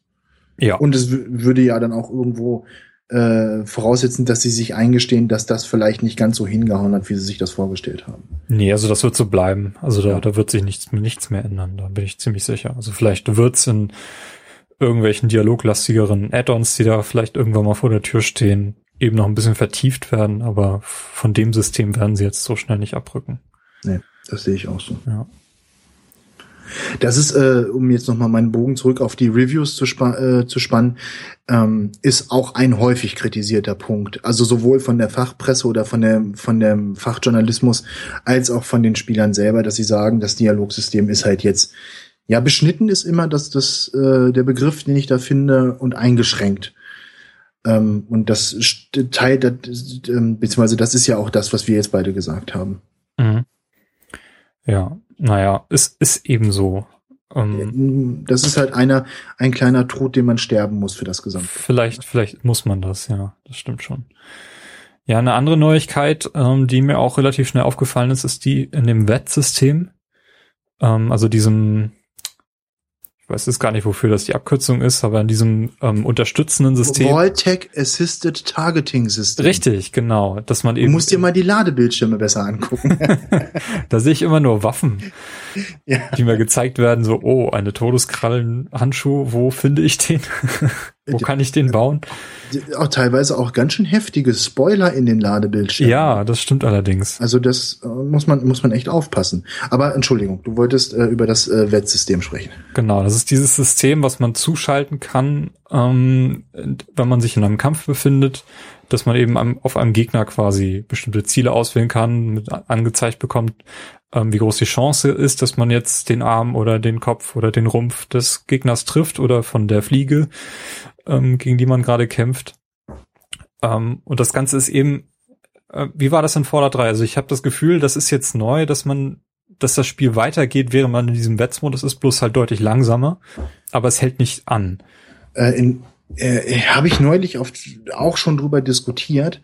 Ähm, ich meine mich erinnern zu können, dass in Fallout 3 die Zeit auch nicht stehen geblieben ist, aber mit einer äh, nur auf einer ganz, ganz minimalen Geschwindigkeit weitergelaufen ist. Also im Grunde doch nah am Stehen bleiben. Und jetzt bei Fallout 4 ist es ja so, dass die Zeit tatsächlich in einer Geschwindigkeit weitergeht, die äh, den Ausgang der Situation verändern kann, wenn ich zu sehr rumtrödle. Ja. Definitiv. Also in Fallout 3 und New Vegas habe ich das Auslösen vom Watt-System schon als so eine Art Pause-Taste empfunden während ich das im Fallout 4 nicht habe. Nee, und das, also man muss sich da ein bisschen drauf einstellen, wenn man Fallout 3 noch sehr, sehr gewöhnt ja. ist, ähm, dass man hier jetzt eben doch Gas geben muss. Gerade wenn, was ein bisschen schwierig ist, wenn man irgendwie den falschen Gegner anvisiert hat und auf einen anderen aufschalten muss, ähm, kann das schon ein bisschen hektisch werden, das stimmt. Das stimmt. Ja. Aber ich muss ehrlich gestehen, dass ich das Watt-System in Verbindung mit der neuen ähm, Gunplay-Mechanik, um das mal äh, neu Hochdeutsch auszudrücken, dass ich das richtig, richtig toll finde. Das macht mir wirklich großen Spaß. Also die Kombination von beiden Modi ähm, ist, ist grandios. Ich, ich muss dazu sagen, ich bin eine Null, was Shooter auf der Konsole angeht. Ich kann das nicht. Ich habe, glaube ich, im letzten Podcast schon gesagt, dass ich bei der Battlefield Hardline Demo nach der ersten Runde von meinen eigenen Leuten erschossen worden bin, weil ich so schlecht bin. ähm, aber ich, ich fühle mich wie eine Mischung aus dem Terminator, Rambo und John McClane, wenn ich da mit Watts äh, und äh, der normalen Shooter-Mechanik äh, durch die Gegner reinpresche. Das ist, also ich finde es phänomenal gut. Weil du, mhm. du, du hast so die, die tolle Möglichkeit, verschiedene Angriffswege äh, zu kombinieren. Das heißt, du, du schleichst dich an die Gegnergruppe an, zielst mit einem klassischen Scharfschützengewehr ganz normal über äh, rechte Maustaste, wollte ich schon sagen, aber es weiß ja jeder, was gemeint ist. Zielst an, äh, machst den Angriff mit dem Scharfschützengewehr, sprintest dann ran, äh, schießt aus der Hüfte und wenn du dann so nah an den Gegnern dran bist, dass sinnvolles Ziel nicht mehr not äh, möglich ist, löst du das Wattsystem aus und dann ist, also ich, ich komme mir vor wie in der Matrix da. Also es macht mir wirklich, wirklich großen Spaß. Klasse. ja, ich benutze das Wettsystem also auch schon also gerade bei kleineren Gegnern, die ich mit dir aus der, aus der Hüfte einfach überhaupt nicht mehr treffen kann, vor allem ja. diese ganzen Blähfliegen und dem ganzen Kram, mhm. ähm, das ist echt schwierig geworden. Ähm, und da ärgere ich mich dann auch, dass ich irgendwie keinen Trunk in der Tasche habe, mit dem ich die Aktionspunkte schnell wieder auffüllen kann, weil davon ist dieses Wettsystem ja abhängig. Ähm, aber es hilft auch irgendwie, wenn man in ein vermintes Gebiet reinkommt und einfach sehen kann, wo die nächste Mine liegt, die man sonst, die man sonst reingelatscht wäre. ich habe festgestellt, man kann auch Granaten und Molotow-Cocktails in der Luft abschießen. Ging das früher auch schon? Das ist mir tatsächlich gar nicht aufgefallen. Mir nur durch Zufall. Also, weil du hast ja schon gesagt, wenn, wenn du das Watz äh, anhast und viele Gegner äh, zu sehen sind, dann ist es hektisch, das auszusuchen. Und wenn du halt in so einer Situation bist, wo du normale Gegner, dann vielleicht noch einen Geschützturm, zwei, drei Tretminen und dann noch fliegende Objekte wie Granaten hast, dann ist es dann ist es tatsächlich sehr hektisch. Und da ist mir das äh, unlängst aufgefallen, dass ich jetzt auch Molotow-Cocktails anvisieren kann, die sich durch die Luft bewegen. Okay, ja, muss ich mal drauf achten. Das ist mir noch gar nicht aufgefallen. Oder wie groß da die Chancen sind, den irgendwie zu treffen. Habe ich auch nicht drauf geachtet. Aber ähm, man muss ja dazu sagen, dass die Gegner auch jetzt deutlich aggressiver und äh, effektiver kämpfen können, als sie das vorher konnten. Ja, und sie haben ein Cover-System, was man als Spieler nicht hat. Das ist schon, ja. schon sehr auffällig. Das stimmt, das stimmt. Also, Aber äh, ja. hätten sie jetzt noch das Cover-System für den Spieler eingebaut, dann wäre es mir zu, also dann wäre das Gleichgewicht zwischen, ich sage mal, äh, Shooter und Rollenspiel wäre dann für mich ein bisschen ins Wackeln geraten. Ich weiß auch nicht, also gut, doch, wenn ich mich an Mass Effect zurückerinnere, da hat das ja funktioniert. Also da ist ja auch erst im zweiten Teil, glaube ich, das Cover-System reingekommen, wie man es vielleicht von Gears of War kennt. Und das hat sich natürlich angefühlt. Ich weiß nicht, ob man dieses Gefühl auch in, in Fallout hätte, hätte hinkriegen können, so auf die Art und Weise. Bin ich mir, bin ich mir ehrlich gesagt nicht so sicher, aber ähm, ähm ich, ich sag's gerne, die Modder, die, da wird irgendwer wird auf die Idee kommen. Immerhin haben sie bei drei und New Vegas ja auch das Sprinten eingebaut, was ja jetzt Gott sei Dank ein fester Bestandteil des Spiels ist. Ja, klar. Auch das ver ver verbraucht Aktionspunkte, die, auf die ich manchmal gar nicht so achte und äh, irgendwann sind sie ja. leer und dann so Mist. Genau. Ja. Lass uns doch mal darüber äh, rübergehen auf unsere Ersteindrücke, bevor wir gleich in den Spoiler-Teil eintreten, ähm, wie unsere ersten Schritte waren in, in Fallout 4, nachdem wir unseren Charakter erstellt waren, sind wir ja noch quasi in der Gegenwart oder sagen wir 2087 in dem Jahr. Mhm. Ähm, in einem futuristischen Teil der Welt, in dem noch sehr viel Atomtechnik äh, existiert oder in dem äh, die Welt, wie wir sie heute kennen, eine, einen anderen Pfad eingeschlagen hat und sich eben voll auf die äh, Atomtechnologie eben konzentriert hat. Ähm, wir haben einen Hausroboter in unserem schönen Vorstadthaus, äh, der sich auch um das Kind kümmert und so. Ähm, alles ganz wunderbar heile Welt und dann steht dieser Vault-Tech-Mensch vor der Tür und möchte uns in, in seine Vault einladen oder dass wir doch vorsorgen ja. möchten, äh, dort einen Platz zu reservieren rechtzeitig. Ähm, da fällt auch so ein bisschen auf, dass äh, die Charaktere echt äh, schlecht animiert sind. Also es ist, äh, muss ich einfach sagen. Ja, das ist noch, das ist teilweise noch sehr nett formuliert. Ja. Ähm, ich, soll ich mal ganz ehrlich sein, das, was mir an dieser Anfangssequenz einen richtigen Schrecken eingejagt hat, ist, dass man da nichts anfassen und einstecken kann. Und ich, ich habe gespielt und dachte, oh nein, oh nein, oh nein, ich, die können mir doch nicht das, das Tollste an Fallout wegnehmen, nämlich dass in jeder Ecke irgendein Kram liegt, den ich angucken, anfassen und mitnehmen und verkaufen kann. Ich hatte wirklich Angst, dass es, äh, dass es sich von der Technik her in die Richtung bewegt, in die äh, die anderen, sagen wir mal, Open World, Rollenspielartigen Shooter sind, nämlich dass die Welt steril ist und jeder Becher am Regal festgetackert ist. Aber äh, das hat sich ja dann zum Glück als falsch herausgestellt. Aber das war tatsächlich meine erste Angst, die ich hatte. Und die zweite war, äh, das, äh, das Charaktermodell von meiner Frau, es wirkte auf mich, als wäre es kaputt, wenn ich ehrlich bin. Ich kann das gar nicht beschreiben, aber ja. Nee, da haben sie sich keinen Gefallen mitgetan. Ja, das, also es fällt auf jeden Fall auf. Man fühlt sich irgendwie, als sei man noch in einem falschen Spiel. Ja. Und ich frage mich auch immer noch, jetzt zu diesem Zeitpunkt, wo ich nicht weiß, wie das Spiel ausgehen wird, warum warum wir in diesem Teil, also zur Zeit der, der Atomexplosion, das Spiel überhaupt anfangen. Weil, ähm, also mir gefiel recht spontan jetzt der, der Anfang von Fallout 3 wesentlich besser als der ja. von Fallout 4. Ich finde den von Fallout 4 ein bisschen stärker als von Fallout New Vegas, weil der äh, sehr mit dem Holzhammer daherkommt und nicht so schön und elegant wie der von Fallout 3 damals war. Der hat mir wirklich gut gefallen und ich, ähm, während man in den ganzen Announcement ja immer äh, diese Szene mit dem Babybett gesehen hat, hatte ich die Hoffnung, dass sie vielleicht auch als kleine Reminiszenz an Fallout 3 einen ähnlichen Charaktererstellungsweg, äh, nicht Charaktererstellungsweg, einen ähnlichen Tutorialweg gehen. Aber leider, leider war das nicht der Fall. Und man ist zu, zu wenig in der Vorkriegswelt, als dass man mit der irgendwie eine Verbindung aufbauen kann. Wenn man jetzt da ein paar Spiel, oder wenn man sich da wirklich frei bewegen könnte, wäre das vielleicht was anderes. Aber das ist ja äh, nur ein relativ kleiner Schlauchlevel, der dann zur Vault führt. Ähm, ja, den man natürlich nachher wieder zurückgehen kann, wenn man, wenn man aus der Vault raustritt. Aber erstmal ähm, ist es auch zu wenig Zeit, um sich irgendwie mit dem Haus, mit dem eigenen Wohnhaus zu identifizieren. Ja. Ähm, weil das Haus existiert ja noch nach der Explosion. Ähm, aber jetzt erkenne ich es nicht wieder. Also ich würde es, glaube ich, spontan, wüsste ich nicht, ob es jetzt von den drei, vier Häusern, die da stehen, das zweite, dritte oder vierte ist. Also Nee, das stimmt. das, das habe ich einfach, ich, erkenne es nicht wieder und das fehlt, also ich weiß noch nicht, warum, warum das so gemacht wurde. Ich finde es auch so ein bisschen schade. Na gut, also na, es, es kommt dann diese, dieser Alarm, man rennt dann zu der Vault und gerade in dem Moment, wo man in die Vault hineinfahren will, sieht man auch die, die Explosion. Das ist ja auch das, was wir von äh, im Announcement schon gesehen haben. Und man kommt dann in die Vault rein und landet in so einer Art Kryokammer. Also man wird sehr, sehr freundlich empfangen. Es wirkt auch alles gar nicht so, als ob da jetzt gerade eine Katastrophe passiert ist, sondern es ist alles so, ja, herzlich willkommen in unserer Vault, hier ist alles super und also es ist überhaupt keine Katastrophenstimmung, sobald man in diese Vault eingetreten ist. Das finde ich auch so ein bisschen befremdlich. Wobei, ich glaube, das gehört aber schon zu dem Humor der Fallout-Welt daher hinzu und dieses, ähm, die Vault als Produkt von Vaultech, als äh, amerikanisches Unternehmen, äh, wo alle immer ein Grinsen auf den Lippen haben und alle mitmachen dürfen und wir sind eine große Familie. Also ich glaube, das ist so, schon so ein ironisches Augenzwinkern, weil ich, ich fand, diese, diese kurzen Augenblick, das ist ja höchstens ein, zwei Minuten dieses Einschleuseprozesses, den fand ich spannend, weil man hat in allen Fallout-Teilen irgendwie den Weg aus der Vault gespielt schon, aber man hat noch nie den Weg in die Vault gespielt. Und ich fand die Idee gut.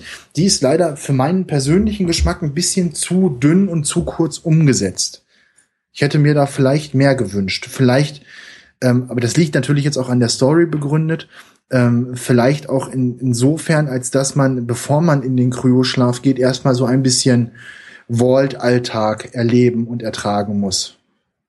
Weißt du, wie ich das meine? So ähnlich wie bei Fallout 3, nur eben nicht nachdem die Vault schon 200 Jahre zu ist, sondern nachdem sie gerade mal zwei Stunden zu ist. Ah, du meinst, das ist eher Dann also, hätte man, ja, also ich fand es auch sehr befremdlich. Also ich war mir nicht klar, wo bin ich jetzt hier? Ist das jetzt die Vault, wie ich sie äh, erwarten würde, weil ich eben in Fallout 3 gesehen habe, wie so eine Vault auszusehen hat, also in meiner Ja. Idealvorstellung. Und jetzt lande ich hier irgendwie äh, in so einer Kryokammer. Ich werde Keller mit eingefroren. Kühlschränken. Genau, mein, mein Mann und mitsamt dem Kind landet in einer anderen äh, Kryokammer. Bei dir ist, ist dann wahrscheinlich die Frau gewesen.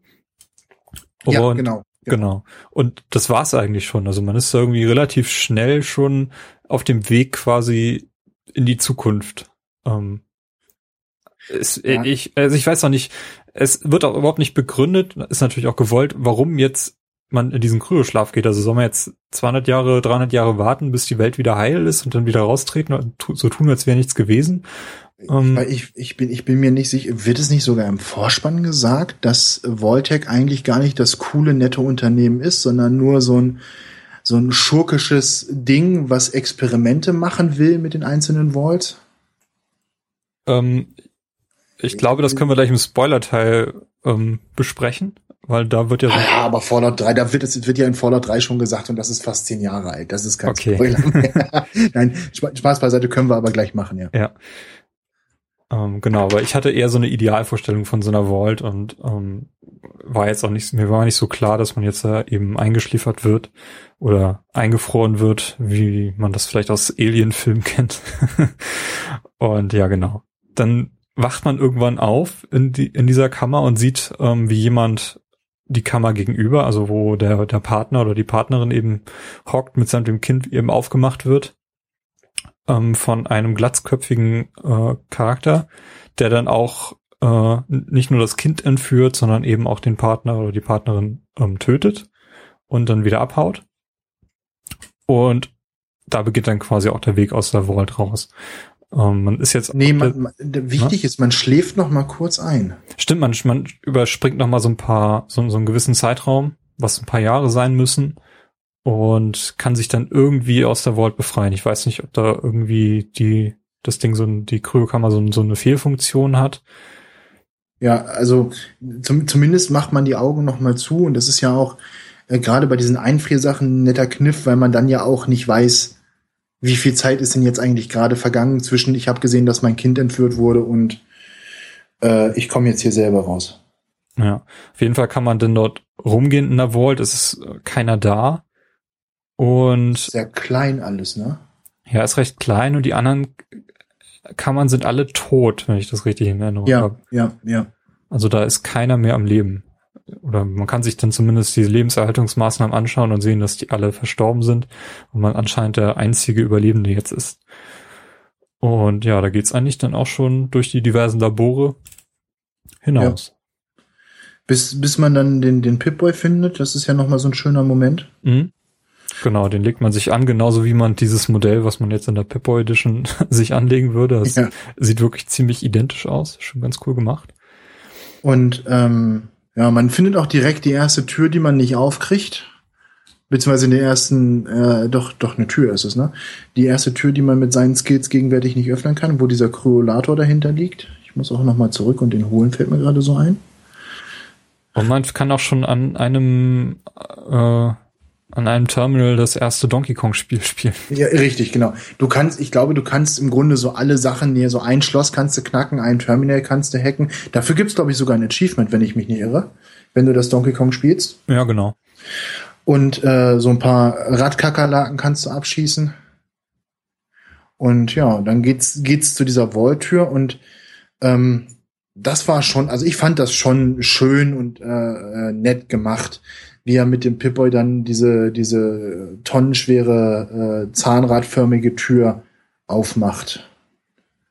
Das hat mir schon gefallen. Ja, das hat immer was, ne? Diese riesige, dieses Ja. riesige zahnartige Ding, was sich dann so aufschiebt und dann wird da diese, diese Brücke ausgefahren.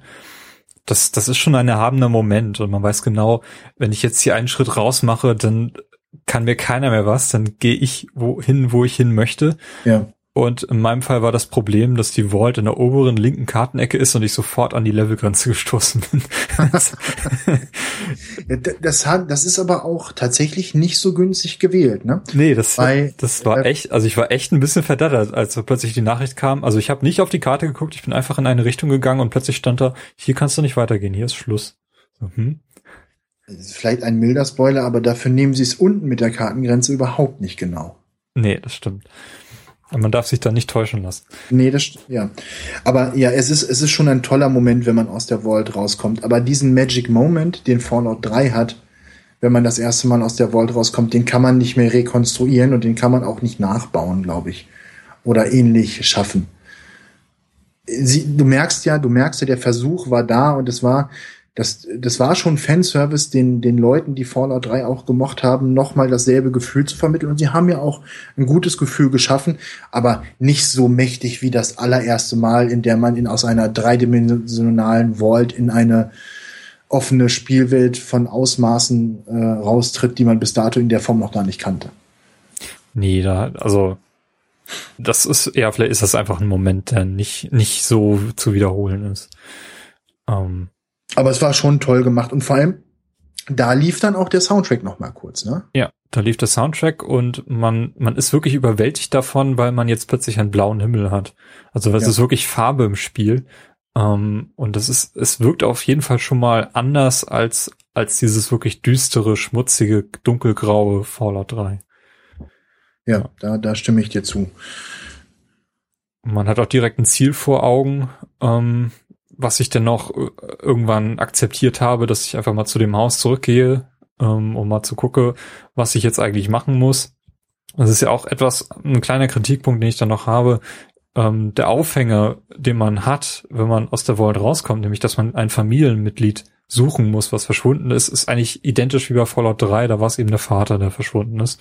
Und nun Ja. ist es der, das Kind. Bei mir ist es ein, ein Junge. Ähm, Sean heißt er, glaube ich. Nee, bei mir ist es auch ein Junge. Ist, ist immer ein Junge, ne? Habe ja. ich auch so das Gefühl, ja. Ähm, also das, der Aufhänger ist der gleiche und ich glaube, da hätte ich mir auch eine andere Motivation irgendwie gewünscht, weshalb man da jetzt ähm, raustreten muss.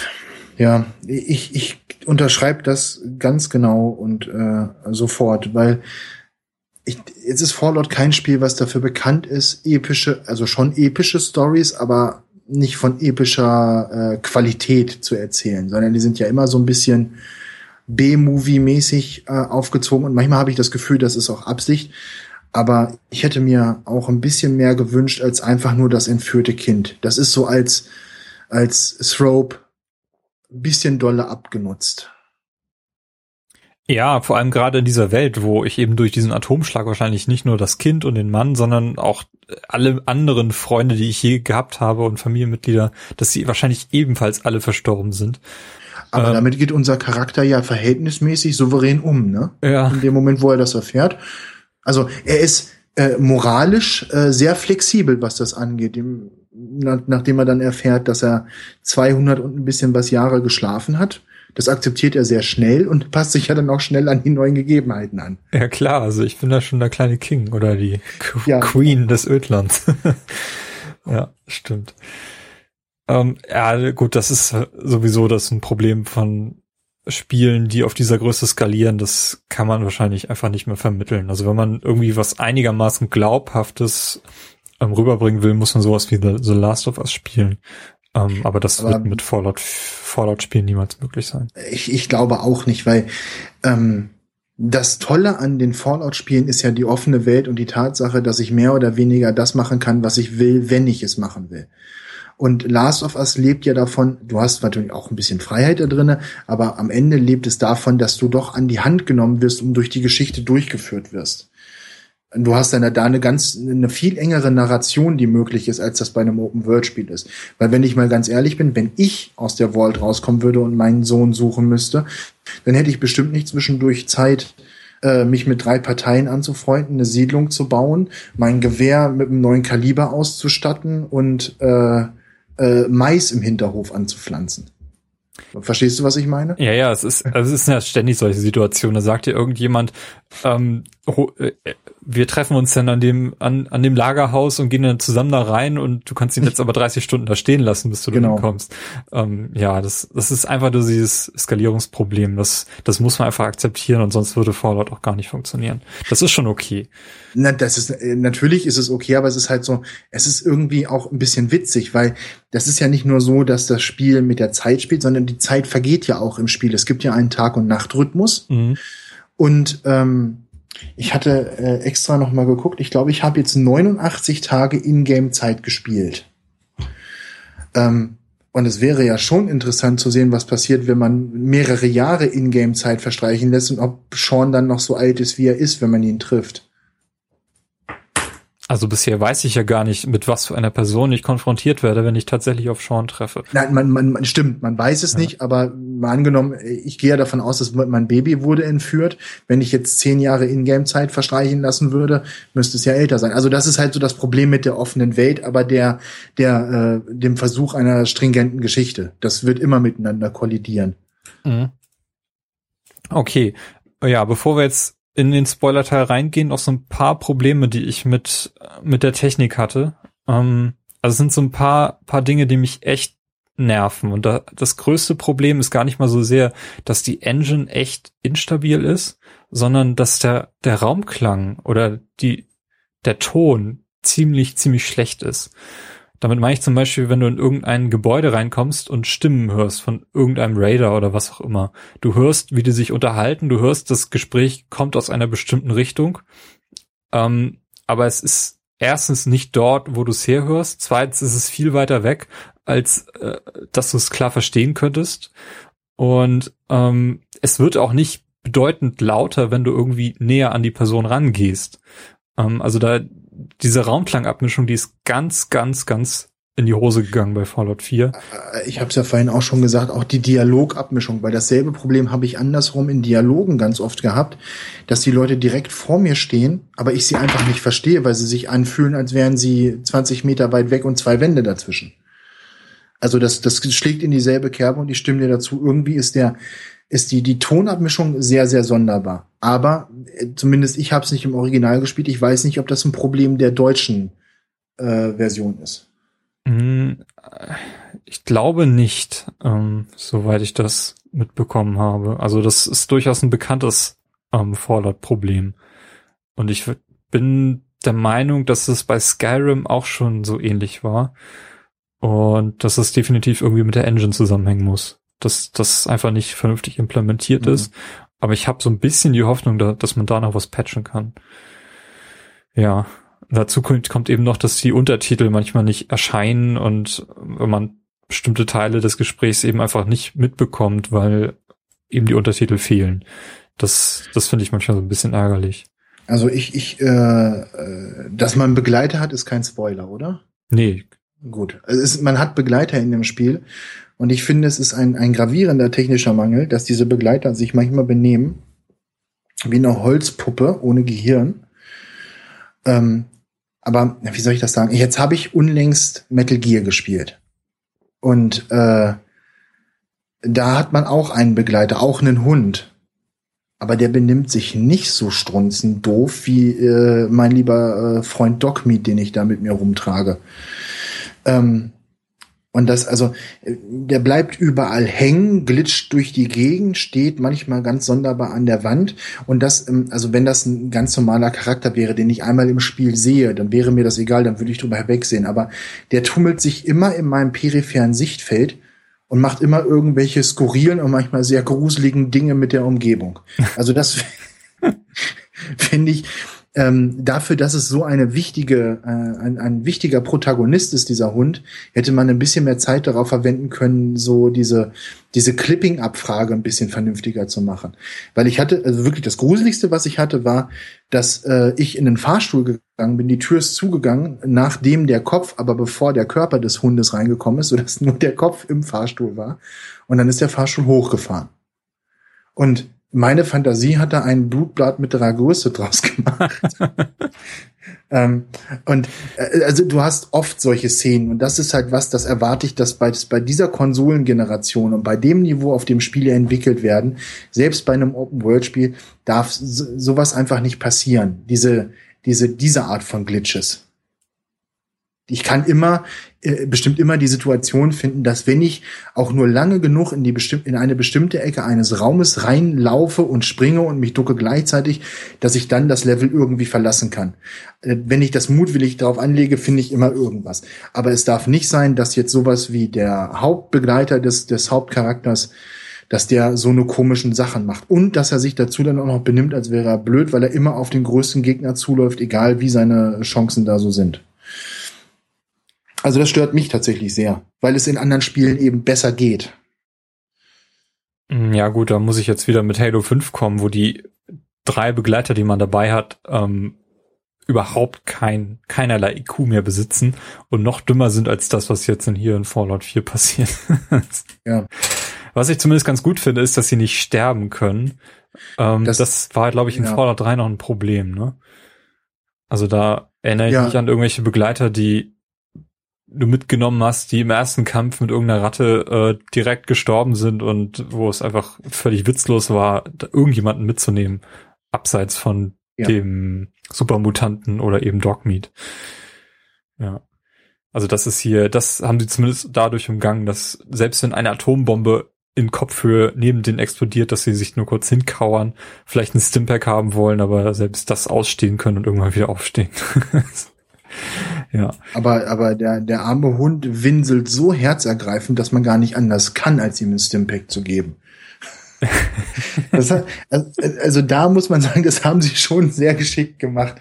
Wenn meine Frau auf dem Sofa sitzt, sagt sie, hilf doch dem armen Hund jetzt endlich. Und äh, ich werde dann natürlich sofort damit aufhören, die fünf Supermutanten weiter zu bekämpfen und mich äh, heilsbrecherisch äh, auf dem Weg zu meinem unbesiegbaren Superhund zu geben, der übrigens genauso wie der Hund bei äh, Metal Gear und das Pferd bei Witcher unzerstörbar ist. Also ich glaube, dass diese Companion-Tiere in den Spielen, dass die so eine geheime Allianz sind und eigentlich irgendwelche transzendenten Wesen, die mächtiger sind als jeder Spieleheld. Und sie können unendlich Items mit sich schleppen. Das ist auch sehr cool. Ja, und überall sein, wo ich das will. ja. Ähm, ich, was mich auch so ein bisschen nervt, ist, dass es immer noch Ladebildschirme gibt, wenn man in Häuser rein möchte oder in einzelne Gebiete. Auch in Häusern gibt es häufiger Türen, durch ja. die man nur gehen kann, nachdem man einen Ladebildschirm sich angeschaut hat.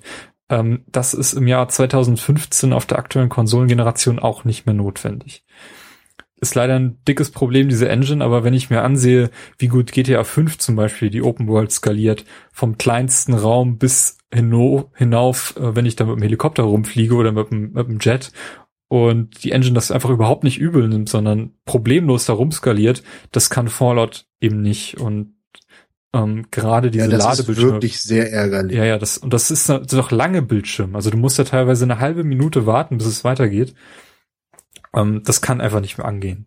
Und dann ist dahinter nur ein Raum und dann gehst du da wieder raus und oh. Genau, du, du, du reist, du reist äh, von Punkt A zu Punkt B, hast einen Ladebildschirm, musst in Punkt B in einen, also meinetwegen in die Stadt rein, noch ein Ladebildschirm. In der Stadt ist ein Haus, dritter Ladebildschirm.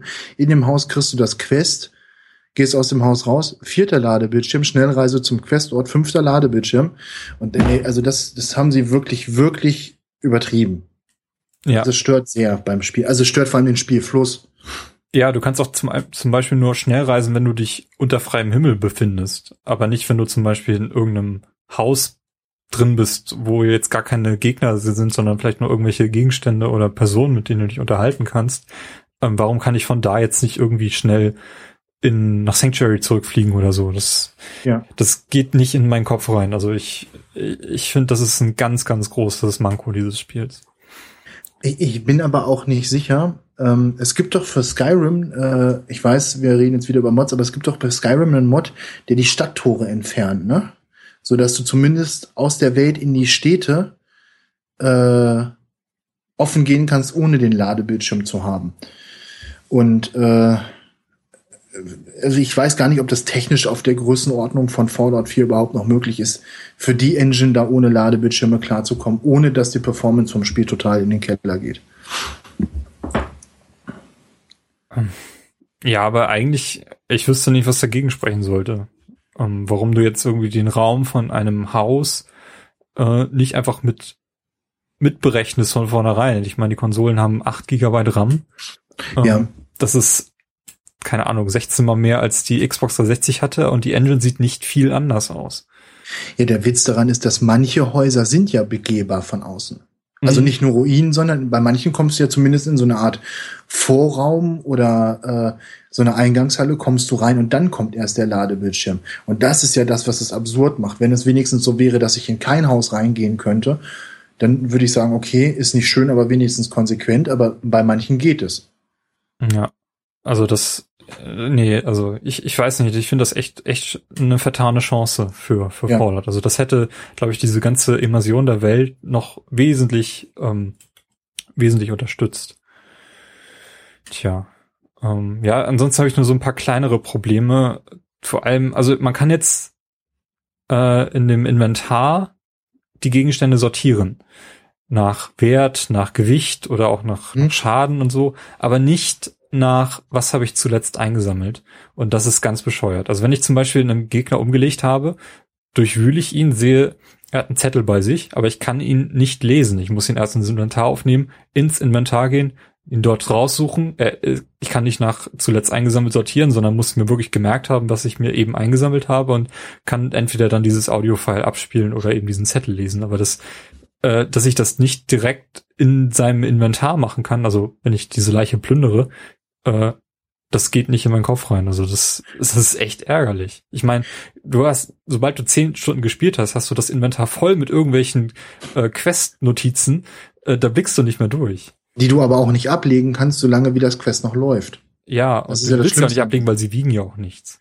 Das, das Problem ist, ich habe gerade mal, äh, man kann sich ja viele lustige Statistiken anschauen und ich habe gerade mal geguckt, äh, ich habe 5973 Gegenstände verschrottet.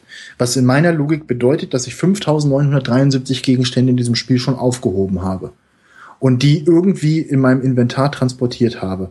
Und ähm, es muss, also es ist, es ist, ich, es muss möglich sein, so ein Inventar, auch meinetwegen mit diesem ganzen Pip-Boy drumherum, der stört mich gar nicht, aber das Inventar so zu gestalten, dass ich in der Lage bin, das besser zu organisieren. Nicht nur das mit den, mit den Quest-Items und den Notizen, wo man einfach ein Häkchen dran machen könnte, wo dann steht, hast du schon gelesen oder musst du noch lesen oder gehört zu diesem Quest oder zu jenem Quest, äh, sondern auch das Inventar insgesamt besser zu filtern und zu sortieren und da den Überblick zu behalten. Weil man schleppt ja wirklich viel, viel Zeug mit sich rum.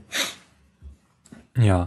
Also nee, das, da kann man echt viel besser machen. Und das war auch 2011 schon möglich, das besser zu machen. Das habe ich mir Aber bei Skyrim eben auch schon gewünscht. Ich meine, das sind Standardroutinen, wie du so solche Listen sortieren kannst und musst. Aber Witcher hat da auch sehr zu kranken dran gehabt. Also das Inventar, das war sogar noch schlimmer. Bei Fallout ist es wenigstens Text, bei Witcher waren das Bilder. Kleine Icons von, äh, und woher soll ich dann wissen, ob das Kupfererz oder äh, weiß ich nicht, spezielles Witcher Fantasy Erz ist, wenn das ein hellbraunes und ein mittelhellbrauner Klumpen auf dem Bild zu sehen ist.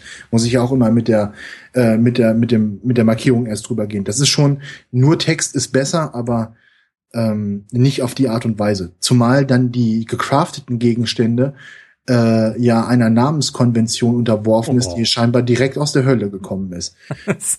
Bei Rüstung. Ja. Ähm, man, vielleicht muss man das erklären. Und zwar ist es so, dass gecraftete Items oder Items, die eben besonders sind und die man in der Spielwelt finden, die bekommen ihre Eigenschaften in eckigen Klammern als Präfix vor den Namen gesetzt. Hat das Ding nur eine Eigenschaft, meinetwegen gehärtet, dann steht da in eckigen Klammern gehärtete Lederrüstung. Das ist noch kein Problem. Das Problem geht dann los, wenn es mehrere Eigenschaften hat, dann verschwindet nämlich der eigentliche Name aus dem lesbaren Bereich des, der Anzeige und die Sortierung nach Alphabet macht dann überhaupt keinen Sinn mehr, weil eckige Klammer ist halt immer eckige Klammer. und, und äh, das ist ja dann so schlimm, dadurch, dass die Rüstung jetzt ja in verschiedene Layer aufgeteilt ist, kann ich bei vielen Ausrüstungsgegenständen nicht mehr erkennen, ist es jetzt linkes Bein, linker Arm, rechtes Bein, rechtes Arm, sondern nur eckige Klammer, gehärtet mit tiefen Taschen, äh, Polycarbonatfaser, weiß ich nicht was, ganz viele tolle Sachen. Aber nee, und ich bin zu faul, äh, die Möglichkeit zu nutzen, alle Gegenstände selber umzubenennen, weil das sehe ich echt nicht in meiner Aufgabe. Ähm, das mache ich bei Waffen, die ich auch meine aufs Steuerkreuz gelegt habe, ähm, die ich häufig benutze. Und zwar habe ich mir die Strategie angelernt, dass ich, wenn ich legendäre Waffen finde, die es ja durchaus gibt, ja. ähm, dass ich die halt so als Grundlage nehme und daneben aufrüste und dann haben die meiner Meinung nach auch einen eigenen Namen verdient. Bei Rüstung. Das ist auch was anderes. Bei Rüstung ja, so mache ich auch. das nicht. Ähm, ich habe auch leider auch noch nicht die Skills, dass ich oder die Perks, dass ich äh, Rüstungen verbessern kann groß. Also da ist noch nicht so viel zu holen. Ich denke, das wird sich noch ändern. Ähm, aber ja, da, da hast du recht. Also wenn ich nicht, wenn ich Rüstungsteile finde, die offensichtlich besser sind als das, was ich trage, aber ich erstmal tief ins Inventar reingehen muss, um zu sehen, ob das jetzt für den rechten Arm oder den linken Arm ist, dann, dann läuft da irgendwas schief. Ja. Also das, das sollte schon im Fokus stehen. Ich meine, das haben ganze Generationen von Rollenspielen vorher schon ein bisschen besser hingekriegt. Ich meine, mhm. Diablo zum Beispiel hatte ja auch ein sehr komplexes Rüstungssystem und da hat es funktioniert. Ich meine, für Bethesda ist es Neuland. So fair muss man sein. Das ist ja das erste Spiel, wo sie diese Art von Rüstungsvielfalt anbieten. Aber eigentlich ist es ja auch nur geschummelt. Es ist ja nicht, äh, es sind ja einfach nur Rüstungsgegenstände, die ich eben nur an bestimmten Stellen des Körpers tragen kann und nicht einfach nur eine Rüstung wie vorher. Aber ähm, diese Benennung, ich weiß nicht. Also das, da hoffe ich, dass das auch für die Konsolen einer der ersten Mods sein wird, der das irgendwie behebt, weil das ist echt anstrengend. Ich glaube, da sollte Bethesda selber nochmal an die äh, Hand ranlegen. Das, das kann so nicht sein. Das, das stimmt schon. Aber sonst im Rüstungssystem selber finde ich schon ganz cool, dass man jetzt äh, ständig seine Fallout-Unterwäsche anhaben kann ähm, und trotzdem eben seine Rüstung dann drüber tragen, eben weil die, weil die so modular aufgebaut ist. Obacht, Timo, diese Tür schwingt leider in beide Richtungen. Es gibt nämlich nicht so viele andere Klamotten, die man unter seiner gecrafteten Rüstung tragen kann. Also zumindest habe ich noch nicht so viel gefunden. Ich ähm, habe einfach nur noch nichts Vernünftiges gefunden, was was besser ist wäre als die als die Fallout Fallout Rüstung. Weil ich halt ich war so naiv zu denken, ich könnte jetzt auch jeden grauen Straßenanzug oder wie wie heißt es so schön schicke Vorkriegskleidung anziehen oder das grüne Abendkleid und die Rüstung darüber. Aber das haut eben leider nicht hin. Das hätte ich mir noch gewünscht. Weil es gibt schon ein paar coole Charaktere, die auch coole Rüstungen fallen lassen. Aber das sind dann eben keine äh, Einzelmodule, sondern eben ein kompletter Satz. Und in der Regel sind die Komplettsätze immer schlechter als die einzelnen Module. Ja, Leider. das stimmt, ja. Um, ähm,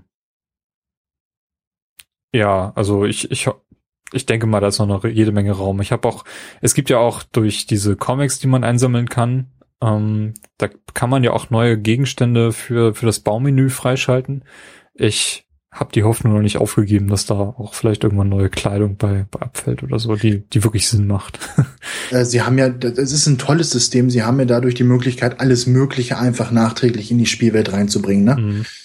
Also ich sehe da schon irgendwann das Micropayment-System aufkommen, wo ich dann irgendwie meine Toi, toi, toi. Bis jetzt haben sie es ja äh, nicht. Sehr nicht, nee, nee. Aber ich meine, andere Spiele so wie Destiny haben das eben mittlerweile auch nachgerüstet bekommen. Es würde mich nicht wundern, sagen wir mal so, wenn das hier auch noch kommt. Ich meine, das ist ja insgesamt ist ja äh, mo moderne Zahlungsmethoden für Computerspiele wäre ja fast schon eigener Podcast wert. Aber ich meine, solange, solange sich mein Spielerlebnis dadurch nicht verändert, wenn ich nicht bezahle, äh, können sie das ja meinetwegen machen, wenn es, wenn es sie dazu befähigt, mein, äh, mein, mein geliebtes Fallout 4 dadurch noch länger am Leben zu halten, mehr DLCs zu machen, hübschere DLCs, dann gerne auch eine Microtransaction-Systematik äh, dahinter. Wir wollen es ja trotzdem nicht beschreien. Nein, nein, nein, um Gottes Willen. Das wollen wir wirklich nicht. Ähm, ja, noch so ein paar kurze Worte zur Engine. Ähm, die ist mir erst ganz okay aufgefallen. Also ich habe zumindest ein Gefühl gehabt, dass alles so relativ aus einem Guss ist, was ja schon mal sehr viel wert ist. Ähm, bis ich dann irgendwann in ein Gebäude, in diese berühmte Fabrik gegangen bin, die in allen möglichen technischen Reviews jetzt hergenommen wird, um zu zeigen, wie mies diese Engine eigentlich ist. Denn dort ist die Framerate wirklich so dermaßen in die Knie gegangen, nachdem ich dort mit einigen Molotov-Cocktails um mich geworfen habe, ähm, dass ich gedacht habe, ich spiele jetzt hier nur noch in Zeitlupe. Also das war echt heftig. Und da habe ich mittlerweile mehrere Momente gehabt, wo die, wo die Framerate einfach zumutbar ist, äh, also nicht mehr zumutbar ist. Und ähm, das hat mich wirklich teilweise echt gestört. Ich habe ganz am Anfang in meinem jugendlichen Leichtsinn gedacht, dass diese Framerate-Einbrüche bei fliegenden Granaten und Explosionen ein dramaturgisches Mittel sind, um zu unterstreichen, dass da gerade was explodiert und dass die Zeitlupe tatsächlich gewollt ist. Ähm, aber das ist ja leider nicht der Fall und das ist, es ist schon heftig. Aber wie wir vorhin gesagt haben, die Engine kratzt halt, oder die ist wahrscheinlich weit über das hinaus, was sie eigentlich mal können sollte. Und ähm, die, ich weiß nicht, ob man das reparieren kann. Ich Weil glaube auch nicht. Also ich habe auch eher das Gefühl, dass es auch überhaupt nicht im Fokus von, von Bethesda lag. Also es ist ja die Creation Engine. Es kam dann irgendwann dieses, ich weiß nicht, ob es auf Reddit war, so ein Entwicklerinterview, der gesagt hat, sie hätten, ähm, als die neuen Konsolen rauskamen, erstmal testweise Skyrim für die Xbox One portiert, um zu ja. gucken, ob die Engine läuft. Und das hat scheint funktioniert zu haben. Und ich glaube, das war's dann auch schon eigentlich, was sie an Arbeit da reingesteckt haben. ähm, da habe ich so das Gefühl, ja. Also ähm, ich muss sagen, das muss das das muss unter allen Umständen das letzte Spiel von Bethesda auf dieser Engine gewesen sein. Und wenn das der Fall ist, dann mag ich damit leben, dass äh, Molotov-Cocktails zu unfreiwilligen äh, Matrix-Effekten äh, führen und Zeitlupen hervorrufen. Aber wenn die mir äh, in der Zukunft beim nächsten Skyrim, also bei, weiß ich nicht, Skyrim Next Gen oder Skyrim 2 oder Fallout 5 oder was auch immer als nächstes kommt, wieder versuchen, diese Engine unterzumogeln, ne? Dann, dann da hört das Fanboy-Sein dann auch auf. Äh, ja, also man, ich weiß, ich verbinde diese Engine auch irgendwie so ein bisschen mit Bethesda. Und ich würde mich wundern, wenn die Nachfolge-Engine nicht irgendwelche Anleihen an, an diese Geschichten haben, die sie hier geschaffen haben. Ähm, sie scheint ja zumindest recht umgänglich zu sein, was die Entwicklerseite an, angeht. Ja, du siehst ja auch, was die Mod, also das, sie scheint auch gut äh, Mod und entwickelbar zu sein. Ja. Also das ist ja auch schon, es ist ja nicht einfach, so eine umfängliche Engine zu schreiben, wenn man eben gerade das, das auch möglich machen möchte. Aber sie, sie läuft ja auf dem PC zumindest sehr, sehr zuverlässig. Also nach allem, was ich gehört habe, ähm, kann man auf dem PC mit, einer vernünftigen Grafikkarte schon ordentlich einiges rausholen. Ja. Und ich würde mich wundern, wenn man da nicht patchweise mit äh, irgendwelchen, keine Ahnung, Geschichten dann noch was auf der Konsole mehr rausholen kann. Ähm, gerade eben, weil die, die sind ja gerade mal zwei Jahre alt und wir haben schon Spiele gesehen, Open-World-Spiele auch eben, die viel weiter sind als das, was wir hier jetzt in Fallout 4 sehen. Aber wir spielen Fallout ja auch nicht wegen der, der Grafik an sich, sondern eher wegen der grafischen Gestaltung des Ganzen. Ja, genau. Das habe ich eben auch einleitend deswegen auch nochmal versucht vorzuheben. Es wirkt alles aus einem Guss. Ja. Und ähm, innerhalb dessen, was wir haben, funktioniert Fallout auch einwandfrei. Also man fühlt sich wirklich, man, man, man fühlt sich eben wie der Wanderer, der jetzt einfach da rausgeht und Ja. äh, machen kann, was er will, sei es ein Dorf bauen oder mit oder mit dem Hund irgendwo hingehen oder Hauptquest-Folgen von mir aus auch äh, irgendwelche Brücken lang gehen. Also es ist einfach alles möglich, was man sich irgendwie vorstellen kann. Ähm, einfach, na, vielleicht nicht aus der Vault nach Norden gehen, sondern eher nach Süden, dann hat man noch nicht das Gefühl, dass man irgendwie an irgendwelche Grenzen stößt. Äh, ja. Lass uns doch mal langsam in den Spoiler-Teil reingehen. Ja, ja, gerne. Ähm, der der Kerl, Jetzt, jetzt offiziell aktiviert? Jetzt ist der Spoiler-Teil aktiviert, genau. Also wir verabschieden uns dann vielleicht an dieser Stelle von allen Hörern, die jetzt sich hoffentlich das Spiel kaufen und äh, dann irgendwann weiterhören, wenn sie 30 Stunden gespielt haben oder so. Das ist nämlich so der Punkt, den ich gerade erreicht habe. So 32, 33 Stunden muss ich gerade auf der Uhr haben. Ähm, hab ein paar Hauptmissionen gemacht, aber ich habe ja mich nicht konträ also zentral auf die auf die Hauptquest gestützt, sondern bin erstmal wirklich geguckt, was ist möglich so in der, in der, sagen wir, zwei Drittel der Karte, die ich bisher erkundet habe. Mhm. Also den, den Nord, nordöstlichen Teil, den kenne ich noch nicht so sehr. Ähm, aber sonst vor allem den, ich bin erstmal direkt quasi nach Süden gegangen bis zu diesem Meer. Ähm, dort bin ich dann nicht reingegangen. Und bis zu, Ja. bis zum Diamond City. Das ist so Ähm. eigentlich das, was ich hauptsächlich mir, mir in den ersten Stunden angeschaut habe. Also ich habe ich es ganz ähnlich gemacht wie du und habe am Anfang die Hauptstory auch so ein bisschen außen vor gelassen. Äh, auch wieder aus so ganz komischen emotionalen Gründen, weil ich gedacht habe, wenn ich die Hauptstory weiterspiele, ist das Spiel bestimmt irgendwann vorbei.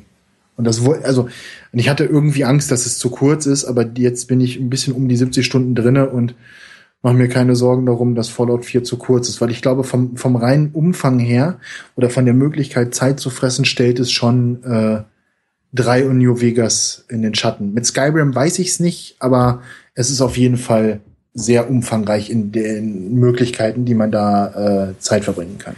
Also ich habe im Moment auch eher das Problem, dass ich zu viele Missionen bekomme. Also Ja. ich, ich habe mir so vorgenommen, am Anfang, so die ersten 10, 20 Stunden ging das noch so, da, da habe ich irgendwie eine Mission bekommen und abgeschlossen und dann war es das. Und dann bin ich halt eher so durch die Gegend gegangen und habe mir neue Missionen gesucht. Aber mittlerweile ist es so, dass wenn ich eine Mission anfange und abschließe, habe ich in der Zeit mindestens zwei neue aufgemacht. Und ähm, ja, das ist jetzt so dieses Skyrim-Dilemma. Ähm, man weiß gar Zumal- nicht, wo man anfangen soll. Zumal die Missionen ja nicht mehr nur dadurch kommen, dass äh, Leute dich auf frechste Art und Weise dazu nötigen, irgendwas für sie zu machen, sondern, und das war mir neu und ich bin mir nicht sicher, ob ich es bei Skyrim einfach verpasst habe, aber auch wenn du zwei oder drei Leuten beim Reden zuhörst und die sagen, Mensch, hast du denn dieses, dieses, dieses komische Haus da gesehen? Da, da geht's doch nicht mit rechten Dingen zu. Und schon poppt oben links das Missionsding auf, was sagt, erforsche mal das Hexenhaus. Ja, das ist, das ist, äh, glaube ich, so ein Ding, was von Skyrim kommt, weil da ist das auch sehr, sehr stark. Ich finde, das ist hier sogar noch stärker. Also ich erwische mich teilweise, dass ich in Sanctuary sehe, das ist die einzige Stadt, die ich bisher ausgebaut habe, dort an der Werkbank gerade an meinen Waffen arbeite und irgendwelche Personen stellen sich neben mich und erzählen mir, was ich als nächstes machen könnte und zack, Ja. neue Mission. Also zumindest was das angeht, äh, wird einem nicht langweilig, Nee. äh, glaube ich. Und ähm, ich finde das gut, ich mag das gerne, weil ähm, bei Fallout 3 und New Vegas ist es oft dann so gewesen, gerade im Late Game, wenn man den Charakter ausgemaxt hatte, ähm, dass man sich selber Beschäftigung suchen musste, wenn man denn noch Zeit da verbringen sollte. Und ich habe das Gefühl, dass diese diese diese automatisierten oder die, die sagen wir diese Random Quests äh, da noch so ein bisschen Leben drin halten. Weil entgegen des ganzen Internets, weil es verteufelt scheinbar jeder dieser Art von Quests, finde ich es ganz witzig, dass es die Möglichkeit, dass das Spiel die Möglichkeit hat zu sagen, Daniel, da ist ein Ort, da warst du noch nicht, geh doch mal hin. Und anstatt ihn einfach zu finden, wie bei Fallout 3, habe ich jetzt die Möglichkeit, noch ein paar Gegner umzuboxen, eventuell sogar einen legendären Gegner zu treffen und ein bisschen Loot und Erfahrungspunkte dafür zu bekommen. Also ich, ich mag das eigentlich lieber als äh, dieses, ich muss, wenn es keinen keinen Bezug zur Story oder zu einem Nebenquest hat, es einfach nur zufällig finden. Da finde ich das Prinzip von Fallout 4 da ein bisschen besser. Ähm, ich finde es aber auch, aber das ist so, war glaube ich bei Fallout 3 auch schon das Problem, dass man an Orte kommt, die man vielleicht noch nicht unbedingt hätte besuchen sollen, weil die irgendwann in einer späteren Mission nochmal wichtig sind. Also ich habe zum Beispiel eine Fabrik ausgeräumt, die ich von mir allein, also selbstständig gefunden habe. Und dort waren einige Türen, die ich definitiv nicht öffnen konnte, weil die Terminals dazu abgeschaltet waren. Mhm. Bin dann irgendwann dorthin wieder zurückgekehrt. Da hatte ich schon längst vergessen, dass ich schon mal dort war. Das ist mir dann nur aufgefallen, weil die Munitionskisten eben alle leer waren. Ja. Und dann bin ich irgendwann dann mit meinem, ich glaube, das war irgendein Begleiter, der dann eben diese Terminals aufgemacht hat. Das war nicht mal ich selbst. Und dann konnte ich eben dort weitermachen. Also das ist, das ist so ein bisschen, bisschen schwierig immer das Problem, aber hält mich dann doch nicht davon ab, dann doch auf eigene Faust eben weiterzugehen. Ja, zumal ist ja, es ist ja so viel zu entdecken, was überhaupt nichts mit einem Quest oder einer Storyline zu tun hat, sondern einfach nur da ist, also das beste Beispiel, auch wenn wir jetzt im Spoiler-Teil sind, aber ich finde das schönste Beispiel ist direkt die Red Rocket Tankstelle, äh, die man als erstes findet. Du kommst rein, denkst, Mensch, das ist doch das aus der Promo und das, was ich hier vom Intro her kenne und so weiter. Und dann findest du diesen Terminal, wo sagt, men, äh, wo der der Tankstellenbesitzer zu seinem Azubi sagt, denk dran, den Giftmüll in die Höhle unter unserer Tankstelle zu bringen. Und dann sagt das Fallout-Spielergehirn, aha, gehst einmal um die Tankstelle rum, findest die Höhle, findest Giftmüll, find, ich glaube, Maulwurfsratten sind da drin oder sowas.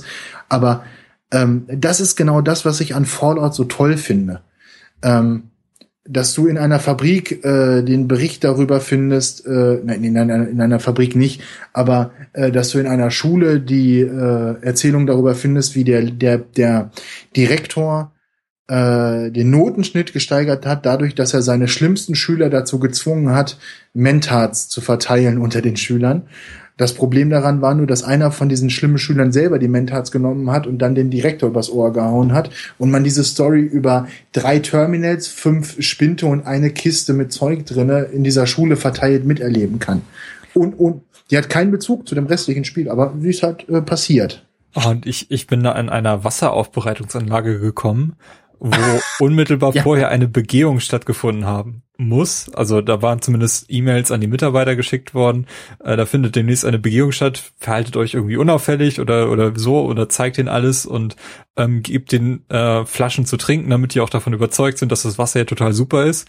Und dann findest du irgendwann in einem Terminal äh, die Bestellung von 150 Kästen Wasser aus einer ganz anderen Von, von der Konkurrenzmarke, ne? ja, genau. genau. Die sie wahrscheinlich umetikettiert haben. Und so ganz un unterschwellig. Das geht dann alles im eigenen Kopf ab, wie das denn da abgelaufen sein muss. Und das ist total witzig. Das stimmt schon, ja. Ich, ich kann mich noch an ein Forschungslabor erinnern, wo ich gewesen bin. Ich weiß gar nicht, warum ich da war sei es drum. Und da gibt es einen Terminal, da ist dann irgendwie die, der, der Jahresbericht für die Aktionäre, Variante 1. Äh, wir sind enttäuscht darüber, Ihnen mitteilen zu müssen, dass wir 1,3 Milliarden Minus gemacht haben und dann darunter noch mit ein bisschen Bram-Bram darum, darum herum und drunter ist Variante 2. Wir freuen uns, Ihnen mitteilen zu können, dass wir aufgrund umfangreicher Personalsparmaßnahmen 1,6 Milliarden Dollar Profit gemacht haben.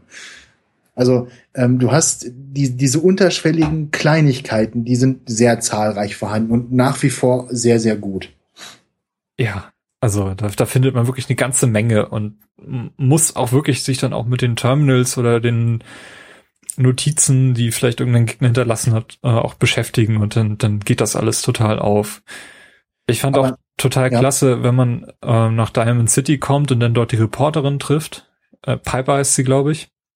Die interviewt einen dann auch und bringt dann ja. später eine Zeitung raus, wo dann genau das verarbeitet wird, was man im Interview gesagt hat. Und das ist so ähnlich wie dieser ähm, Ödland-Reiseführer aus Fallout 3.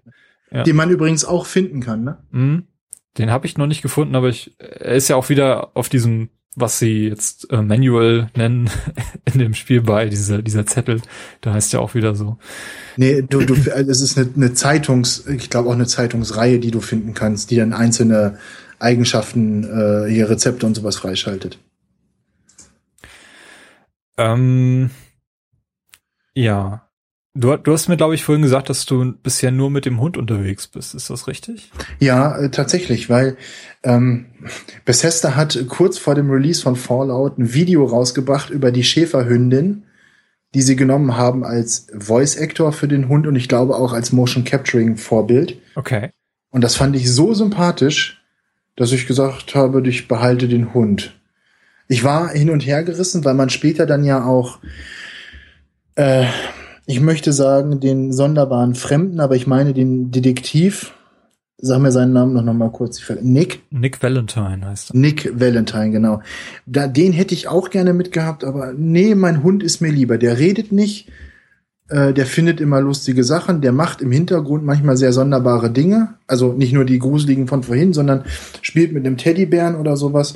Und der äh, ist doch ziemlich effektiv im Kampf, wenn er nämlich anfängt, die Gegner festzuhalten, sodass sie nicht weglaufen können, während ich auf sie schieße. Das hat sich bei Gulen als sehr, sehr vorteilhaft erwiesen.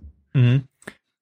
Ähm, ich hatte bei Piper meine Minigun geparkt und die hat sie dann irgendwann auch mal im Einsatz gehabt gegen eine Bande Gule. Das war auch recht effektiv. Also das ist mittlerweile die Person, die ich am häufigsten mitnehme. Mit der habe ich auch so ein Love Interest aufgebaut.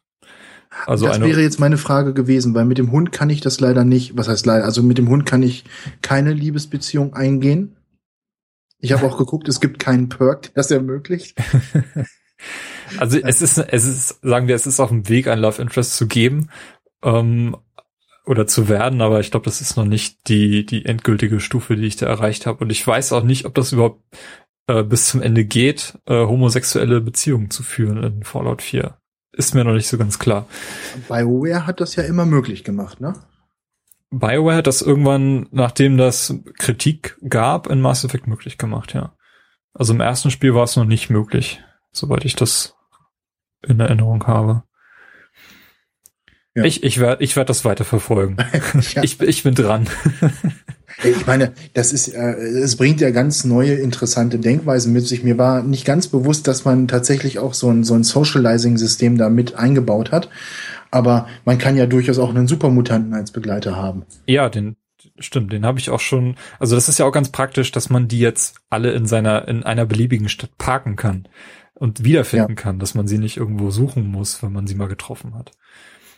Also ich schicke sie dann ich, ich nehme sie dann erstmal als Begleiter auf und schicke sie dann weg äh, und nehme dann den Begleiter, den ich vorher hatte, der geht dann halt schon mal los. den kann ich dann wieder einholen und dann wieder, wieder mitnehmen. Ähm, also so mache ich das bisher und so habe ich dann auch den Supermutanten jetzt in Sanctuary rumstehen, wo er sich so ein bisschen aufregt, dass er gerne Milch haben möchte oder so. Ja, genau. ja. Ich bin auch so ein kleiner Rebell. Ich habe nämlich tatsächlich auch Nick Valentine mal eine Zeit lang mitgenommen und auch mit auf die ähm, Brotherhood of Steel auf das Schiff ähm, wo er sich mit jedem äh, Super, äh, Quatsch, nicht Supermutant, mit jedem, mit jedem, mit jeder Person, die dort in der Powerrüstung rumläuft, anlegt. Und die hassen ja das Institut. Ähm, und entsprechend ähm, ist das recht unterhaltsam, wenn er sich da mit den Leuten anlegt. Also ich muss ja sagen, die Brotherhood of Steel, die ist mir in diesem Vorurteil irgendwie unsympathisch. Ich bin mir noch nicht sicher, woran das liegt, aber ich mochte sie äh, äh, bei Fallout 3 war es okay. Bei New Vegas waren sie mir sympathisch, weil sie so, so äh, untergründig im wahrsten Sinne des Wortes hantiert haben. Aber ähm, bei Fallout 4, ich finde sie sonderbar. Die sind alle so ein bisschen von oben herab ähm, und äh, auch ein bisschen sehr aggressiv. Ja, aber sie haben ein konkretes Ziel. Also ich kann mich schon so ein bisschen in deren Motive reinversetzen. Also sie sind ja tatsächlich sie haben halt Angst davor, ähm, dass die Welt wieder untergeht, dadurch, dass das Institut so stark wird. Und es weiß so keiner richtig, was die eigentlich sind, was sie, was sie vorhaben, wo sie herkommen, ähm, wie man an sie rankommt. Und deswegen sammeln sie, also bin ich zumindest noch bei denen an dem Punkt, wo wir erstmal Munition sammeln ähm, die erste ja. größere Mission, die man halt macht, wenn man auf dem Schiff ist, ist eben runter in diese Waffenkammer und die einmal ausräumen. Da sind mehrere Atomwaffen, die geborgen werden und keine Ahnung, was die dann damit irgendwann machen werden. Ähm, aber das ist zumindest noch der Stand, dass sie Angst haben, dass das Institut ähm, wieder die Welt untergehen lässt, indem sie alle Menschen eben ausrotten. Also da finde ich das Motiv von den Minutemen, die ja so ein bisschen, äh, ich sag mal, den Commonwealth vertreten, äh, als Fraktion, finde ich da so nachvollziehbarer, dass sie den wieder einen möchten, dass sie ihn wieder zu einem friedlichen Ort machen möchten. Damit kann ich mich momentan mehr assoziieren, aber äh, die Missionen von der Bruderschaft sind leider ein bisschen spannender, finde ich. Da passiert mehr. Ähm, hast du äh, für die Minutemen die Rückeroberung der Burg schon gespielt? Nee, habe ich nicht. Aber Carsten hatte mir davon erzählt. Hat er bestimmt geschimpft, oder? Ich weiß nicht. Hat er darüber gestimmt? Müssen wir mal fragen. äh, weil das ist, das ist schon eine ziemlich heftige Mission. Insgesamt habe ich das, also ich, ich kann das jetzt gar nicht auf konkrete Missionen beziehen, aber ich habe das Gefühl, dass ich jetzt schon öfter in tatsächlichen Bosskämpfen gesteckt habe. Ja. Und ähm, ich hatte vorhin ja gesagt, dass ich äh, mit Dialogoptionen da, glaube ich, nicht so viel ausrichten konnte, aber das konnte ich tatsächlich. Ich kann mich an zwei größere Kämpfe erinnern, ähm, wo der Bossgegner mehrere Begleiter hatte, die ich dadurch umstimmen konnte, ähm, dass sie sich dass sie flüchten, also neutral werden. Also sich auch nicht gegen den eigenen Anführer wenden, sondern einfach abhauen. Und dass ich quasi nur noch dann eben diesem Bossgegner gegenüberstand und auch mehr als den einen Begleiter dabei hatte, so dass das eigentlich relativ easy zu lösen war. Aber ich spiele auch nicht auf dem höchsten Schwierigkeitsgrad. Spielst du mit der Powerrüstung oder ohne? Äh, kommt drauf an. Ich leg die eigentlich gar nicht so gerne an. Also nur wenn ich muss. Ich habe auch mittlerweile mehrere. Ja, ich, ich habe ähm, in äh, Sanctuary habe ich die Garage von dem Haus, wo die Werkbank steht. Da habe ich jetzt, glaube ich, fünf oder sechs von diesen Rüstungsständern nebeneinander stehen und es sieht ein bisschen aus wie ein C und A für äh, die stählerne Bruderschaft. und ähm, ist dir das aufgefallen, dass jedes Mal, wenn du eine neue Powerrüstung da aufstellst, auch alle Dorfbewohner angelaufen kommen und sich die angucken, ganz ehrfürchtig? Das ja, du musst auch aufpassen, wenn du die stehen lässt, ähm, dann kann das sein, dass da jemand einsteigt und mit der dann rumrennt. Nee, ich hänge, ich hänge die ja zum Glück immer in die äh, in diese Vorrichtung rein. Ich habe nur eine, aber ich habe dann den Fusionskern rausgenommen, dann, dann passiert das nicht. da haben schon einige drüber geschimpft, so, oh, jetzt rennt der Kerl da in meiner Powerrüstung rum und ich weiß nicht, wie er die wieder aus, wie ich den da rauskriege. Ja, da muss man ein bisschen ähm, aufpassen. Aber ich, ich habe die auch mehr so als äh, also bevor ich spiele auf dem äh, höchsten Schwierigkeitsgrad, ähm, und bevor ich den runterstelle, ziehe ich lieber die Powerrüstung an. Das ist so, dafür ist die für mich da. Wenn ich irgendwo beim dritten Mal nicht weiterkomme, mit der Powerrüstung und äh, der Gatling Gun klappt das in der Regel dann doch. Hast du dann genug Munition für die Gatling Gun? Ähm, ja, das ist so das größte Problem. Also, das ist witzig, weil für meine Hauptwaffen habe ich eigentlich immer genug Munition, aber die Gatling Gun geht ja sehr verschwenderisch damit um. Mhm. Allerdings ist es inzwischen so, dass äh, immer wenn ich, also ich, ich kann es noch nicht genau bemessen, aber immer wenn ich schnell reise irgendwo hin, taucht so ein Vertibird von der stählernen Bruderschaft um äh, auf und schießt auf Feinde, die da sind, wo ich hin will. Und äh, in der Regel wird dieser Vertibird dann abgeschossen, was dazu führt, dass ich dann wieder einen Ritter von der stählernen Bruderschaft und zwei, drei Anwärter äh, leer looten kann, weil die dann zwar für mich, aber äh, trotzdem sehr sinnlos zu Tode gekommen sind. Ist dir das auch schon mal passiert, dass diese Vertibirds so rumfliegen, wo du hin wolltest? Ja, doch, das ist mir gestern aufgefallen. Also ich habe jetzt gerade mal die letzten beiden Tage mich mit der Brotherhood of Steel beschäftigt. Es gab ja die eine Mission, ich weiß nicht genau, wann das passiert ist, wo dann plötzlich so völlig episch dieses Schiff in die Stadt reingeschwebt kommt. Phänomenal gut. Das war ein Wahnsinnsmoment. Der, der hat, der wurde mir leider schon gespoilert durch irgendein Review, in das ich dann doch mal reingeschaut habe, ohne es zu Ende gegucken, zu gucken. Also ich habe dann tatsächlich an diesem Moment auf, ausgemacht. Ähm, aber das war mir leider trotzdem dann schon gespoilert worden. Aber es war trotzdem schon sehr, sehr erhaben. Du kommst ja dann auch, dass du bist ja, also ich war auf dem Dach von dem Gebäude, wo ich mich da durchkämpfen musste. Und ich meine auch, dass das ein sehr kräftezehrendes, äh, kräftezehrender Dungeon gewesen ist. Und dann kommst du da raus, abgekämpft, kaum noch Stimpaks und äh, kurz vorm Abnippeln und dann auch wieder mit der mit der Musik dazu und dann kommt dieses Riesending da drin und du hast ja bei Fallout vorher noch nie etwas gesehen, was so groß war und sich bewegt hat. Das muss man ja auch mal sagen. Ne? Ähm, das war sehr sehr beeindruckend. Ja, also ich habe hab mich auch echt drauf gefreut, dann da rumgehen zu können. Das wirkt ja wie so ein riesiges ähm, Zeppelin. Ja. Ähm, wo, wo man sich dann auch vorstellen konnte, mit was von der Technologie das Ding dann jetzt in der Luft gehalten wird. Also es ist schon, schon sehr, sehr episch und dann findet man eben drin auch sehr, sehr interessante Personen. Also alleine die Wissenschaftlerin, die da irgendwann wie an diesen, äh, was sind das, Ratten, äh, da rumdoktert. Ja. Und dann auf ihrem Computer kann man dann nachlesen, dass sie eigentlich auch so ein, so ein doppelköpfiges, äh, so eine doppelköpfige Kuh da oben haben wollte, aber die wohl zu sehr, zu, zu sehr gestunken hat. Ja, es ist schon, das, es ist ganz, ganz interessant. Erinnert mich so ein bisschen an den Flugzeugträger aus Fallout 3. Äh, ja, stimmt. Also das, äh, das, das, das ist richtig. Wobei der Captain von der, also nicht der Captain von dem Flugzeugträger, sondern der Kommandant, der, der ältere, äh, ich habe seinen Namen leider auch vergessen, ähm, der, der für mich so eine Mischung äh, aus Captain Nemo und Captain Ahab ist. von der Art und Weise, wie er auftritt und wie er sich benimmt. Den finde ich auch ziemlich cool. Und ich hätte gerne seine Uniform. Dann musst du ihn einfach umlegen. ja. ähm, was mir noch im Gedächtnis geblieben ist, sind zwei Nebenmissionen. Und zwar eine, wo ich einen Bankraub machen muss. Hast du die schon gemacht? Nee, die habe ich nicht gemacht. Die heißt das große Graben. Ich glaube, die darf ich schon machen, aber ich habe die noch nicht. Äh, das heißt, das wäre für dich ein Spoiler. Wahrscheinlich, ja. Dann erzähle ich sie nicht. Aber sie ist witzig. ähm, sie, sie ist witzig.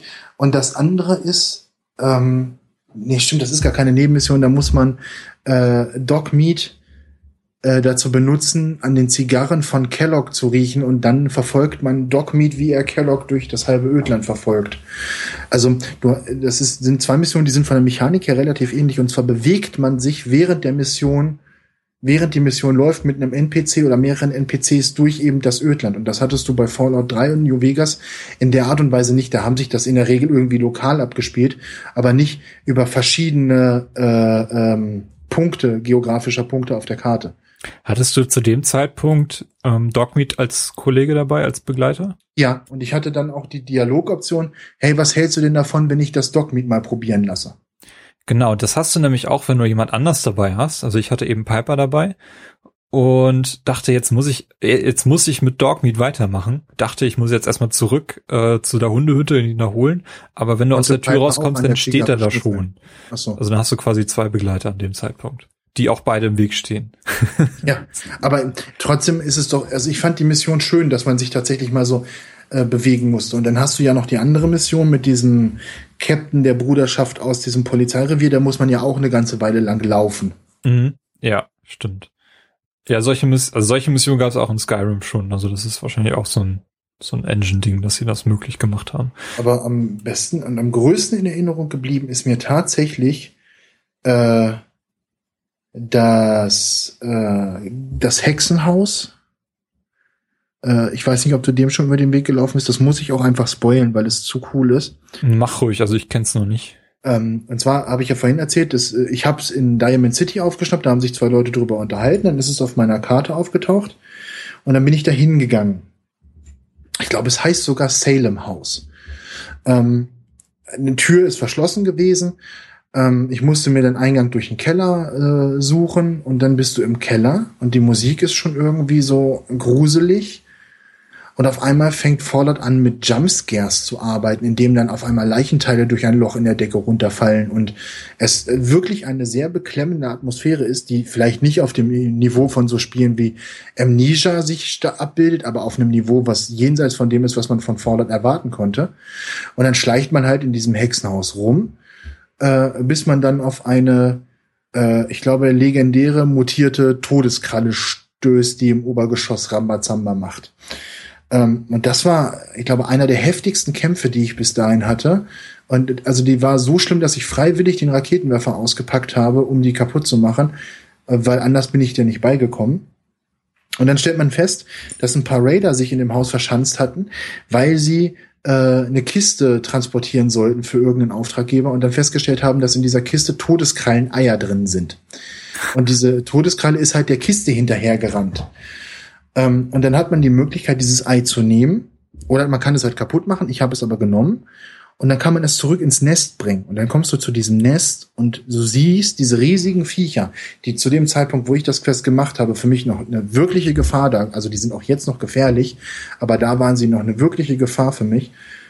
Und die stehen da rum und du denkst, oh je, oh je, oh je, oh je, was mache ich denn jetzt nur? Was mache ich nur? Gehst an dieses Nest ran, kannst dann A drücken, um das Ei in das Nest zu legen.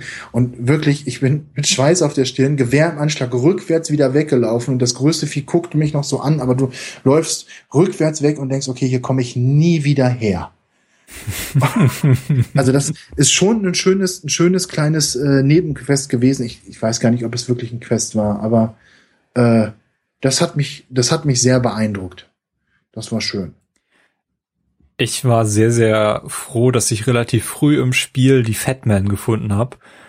Leider ohne Munition. Also das ist dieser Mini-Atombombenwerfer. Ja, Und ich war dann, hab dann den Bunker vom Bürgermeister gefunden. Hast du, hast du den schon gesehen? Von welchem Bürgermeister? Von dem Bürgermeister von Boston. Also der Nee, den- vor dem Krieg okay. eben Bürgermeister war. Nee, erzähl. Also man kann diesen Bunker finden, wo er sich zu, eben zurückgezogen hat äh, für den Krieg und ich glaube, diese Geschichte, die man da aus den Notizen äh, erfährt, ist, dass er wahrscheinlich auch mit seiner Familie den Selbstmord begangen hat.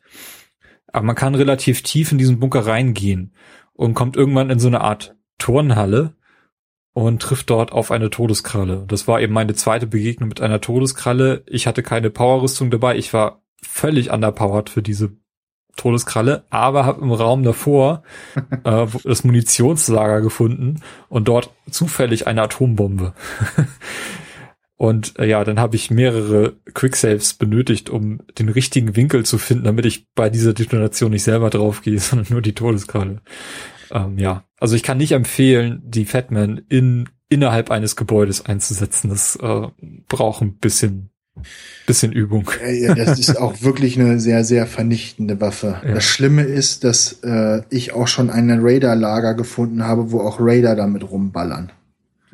Also Das wird, also Raider mit Raketenwerfern, das ist ja so eine Sache, damit kann man sich vielleicht noch anfreunden, aber das nervt auch richtig. Aber wenn die anfangen mit den Fatmans rumzuschießen, dann Junge, Junge. Der ist an Taktik gefragt, da kannst du nicht einfach reinmarschieren und rumballern. Ja, aber es hat irgendwie den Eindruck gemacht, also diese Todeskralle, die hat halt im tiefsten Punkt, also da siehst du irgendwann, irgendwas ist mit dieser, mit diesem Bunker nicht in Ordnung. Hier ist irgendwie eine Wand aufgebrochen, die so wahrscheinlich nicht existiert hat. Oder das war so nicht geplant. Und da hat eben eine Todeskralle so, so eine Höhle eben gebaut und hat eben auch einen eigenen Zugang. Mhm. Also wahrscheinlich hätte man auch von der Oberfläche da reinfallen können, in dieses Loch, weil da viel Tageslicht rein. Jedenfalls geht man irgendwann in diese Höhle rein und ich habe mir einfach nichts bei gedacht, sondern bin einfach ans Ende dieser Höhle gegangen und guckst du nach oben in dieses Licht und dann fällt da irgendwie so ein Schatten rein und dann fällt eben diese Todeskralle von oben runter und man ist einfach nur noch am Weglaufen. Es ist ja. das ist schon ja, ein bisschen ja. scary, ja. Ähm, du hast, du hast äh, zwei, dreimal richtig beklemmende Atmosphären. Also äh, warst du in der Irrenanstalt? Äh, ich, nicht, dass ich wüsste, nein. Oh, dann das möchte ich dir auch nicht verderben, aber jeder, der da schon gewesen ist, der wird wissen, was ich meine. Ähm, ach, äh, sei es drum, wir sind ja im Spoiler-Talk und du musst damit leben als Redakteur dieses Podcasts.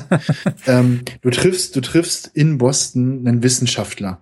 Und nachdem du so zwei, drei Aufgaben für ihn gemacht hast, äh, er- erzählt er dir, was mit seiner Familie los ist. Das spoiler ich jetzt nicht, aber er erzählt halt unter anderem, dass er seinen Vater im Keller dieser Irrenanstalt gefangen hält ähm, weil der Vater mit Alien-Technologie in Verbindung gekommen ist. Dann macht man das Quest, kämpft sich durch diese Irrenanstalt, die an sich schon ziemlich witzig ist, weil man kann die Patientenakten durchlesen und unter anderem hat man so einen Selbstjustizler, der der Meinung ist, er müsste sich verkleiden und nachts durch die Orte ziehen und für Gerechtigkeit suchen, sorgen.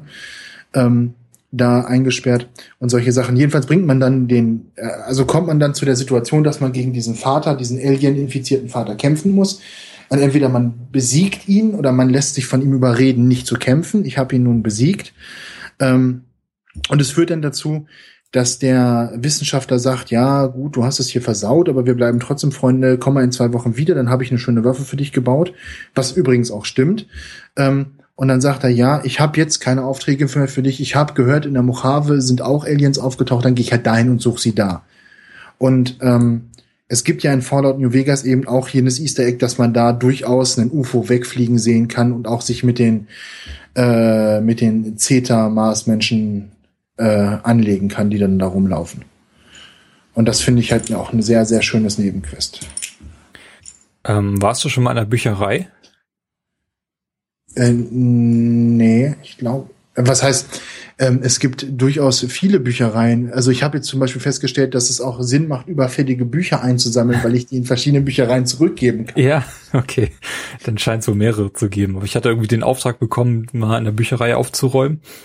Ähm, in Diamond City. Das war, die war auch ganz in der Nähe. Deswegen dachte ich, das wäre so die einzige zentrale Bibliothek, die es da gibt. Ähm, aber da war auch gleich im Eingangsbereich so ein Automaten, wo ich dann plötzlich einen Sinn in diesen ganzen nicht oder abgelaufenen Büchern gesehen habe, weil er tatsächlich wieder Marken ausgegeben hat und man kann sich da wahrscheinlich auch irgendwelche Comic-Hefte dann klicken. Ähm, Äh, Für so, so Fanartikel, ja. ja, aber ich glaube, da war ein sinnvoller dabei, also auch so, ein- so ein, so ein Comic-Heft. wenn ich das richtig interpretiert habe. Ich hatte leider nicht so viele Bücher dabei, dass ich da äh, mir es, das leisten hätte können. Es ist bei Fallout ja immer so, dass immer das, was du jetzt nicht einsammelst, weil du denkst, du wirst es nie brauchen, das ist, wo du später Geld mitmachen kannst oder ja. irgendwas Besonderes für kriegst. Ob das jetzt die Nuka-Cola äh, Quantumflaschen sind oder die die Stern-Kronkorken aus New Vegas oder halt dann jetzt. Wobei ich habe jetzt noch noch gar nicht so ein richtiges Collectible Quest ausgemacht, wenn ich ehrlich bin. Also ich habe so ein paar Quests bekommen jetzt bei der Brotherhood, wo ich irgendwelche technischen Dinge oder Blutproben sammeln soll, die aber auch dann erst freigeschaltet werden. Also die genau. du dann erst bei Gegnern findest, wenn du weißt, dass du sie, sie einsammeln sollst. Aber aber jetzt nicht so von dieser epischen Größe, die einen das ganze Spiel. Also äh, ich habe das für die für die Bruderschaft, da sammle ich diese technischen Dokumente auch. Aber jetzt nicht so ein, so ein episches Quest wie bei New Vegas die Legende des Sterns oder bei äh, Fallout 3 dieses, ich weiß gar nicht, wie es heißt, das Quest, wo man die 30 Flaschen Quantum sammeln muss. Nee, also, sowas habe ich, also ich warte noch drauf, aber habe ich bisher auch noch nicht gefunden. Weil ich, würde mich freuen. Bei anderen Spielen wie Assassin's Creed oder Tomb Raider regt man sich ja immer drüber auf, dass es davon so viele gibt, aber da freue ich mich ja schon ein bisschen drauf. Ne? Hast du Silver Shroud schon kennengelernt? Ja, dummerweise, ich trage das Kostüm und die Maschinenpistole und das Foto in meiner Tasche, aber irgendwie habe ich das Quest nicht ausgelöst. Okay. Ja, es ist sehr ärgerlich, weil ich hatte in einem anderen Podcast schon gehört, dass es sehr witzig sein soll. Ich habe auch die Axt von Grognack und den Lendenschurz. Huh. Also ich habe ich war, bei mir war das Problem, ich bin zuerst in den Comicladen reingegangen, weil ich irgendwie eine Mission hatte, den auch äh, von den Raidern zu beseitigen. Und ich hatte Hoffnung, wenn ich in einen Comicladen gehe, da finde ich möglichst viele Comichefte. Ich habe eins gefunden. Ja. Ähm, aber eben im Dachgeschoss ähm, haben sie angefangen, diese Sendung zu drehen. Silver Cloud ist genau. ja eigentlich eine, eine Audiosendung gewesen, also auch so eine Art Hörspiel. Mhm. Und die wollten das jetzt verfilmen. Und dort findet man eben diese Rüstung. Und ähm, das ist ein Weg, diese Mission freizuschalten. Ich glaube, es wäre eleganter gewesen, wenn ich äh, von der Person, die so riesen Fan eben von diesem Hörspiel ist, die Mission bekommen hätte.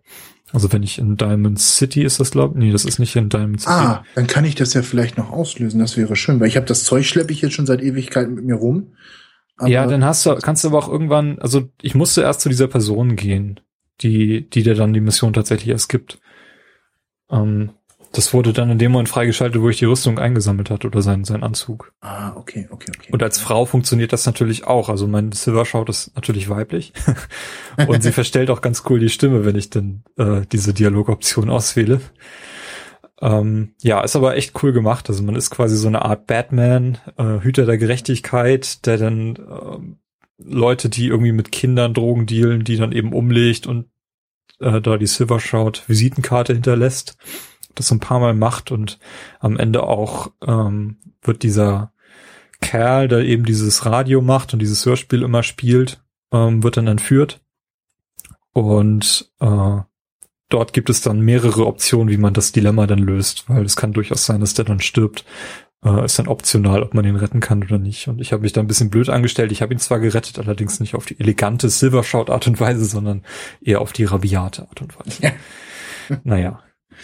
Aber genau, genau diese Art von Quests sind's ja, äh, die, äh, von denen das Spiel lebt.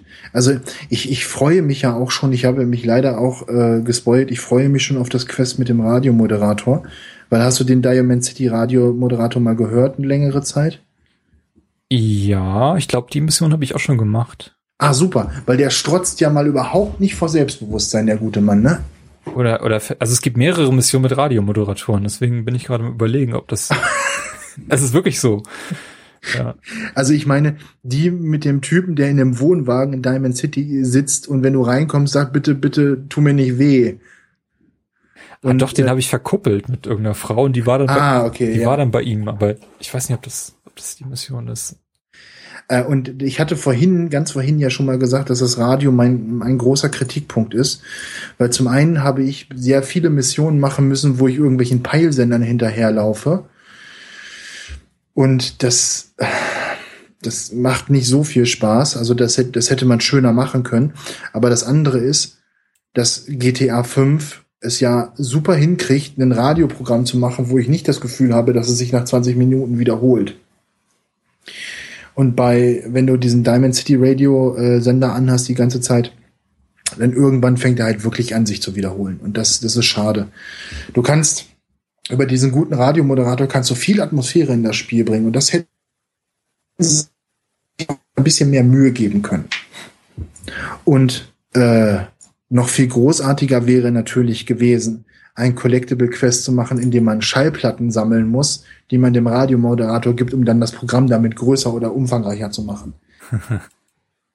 Also bei dem Silvershot Mission ist es ja auch so, dass er in seinem Radiosender diese ganzen Hörspiele, ich glaube, er hat irgendwann gesagt, dass, er, dass es 480 davon gibt, dass er die alle spielt, die auch alle recht kurz sind, aber ich weiß nicht, so ein paar habe ich mir davon angehört die ganzen Missionen, du bekommst ja dann auch die, die Anweisung, ähm, wo du jetzt vielleicht eingreifen solltest als Silvershot dann ja. auch übers Radio dann eingespielt.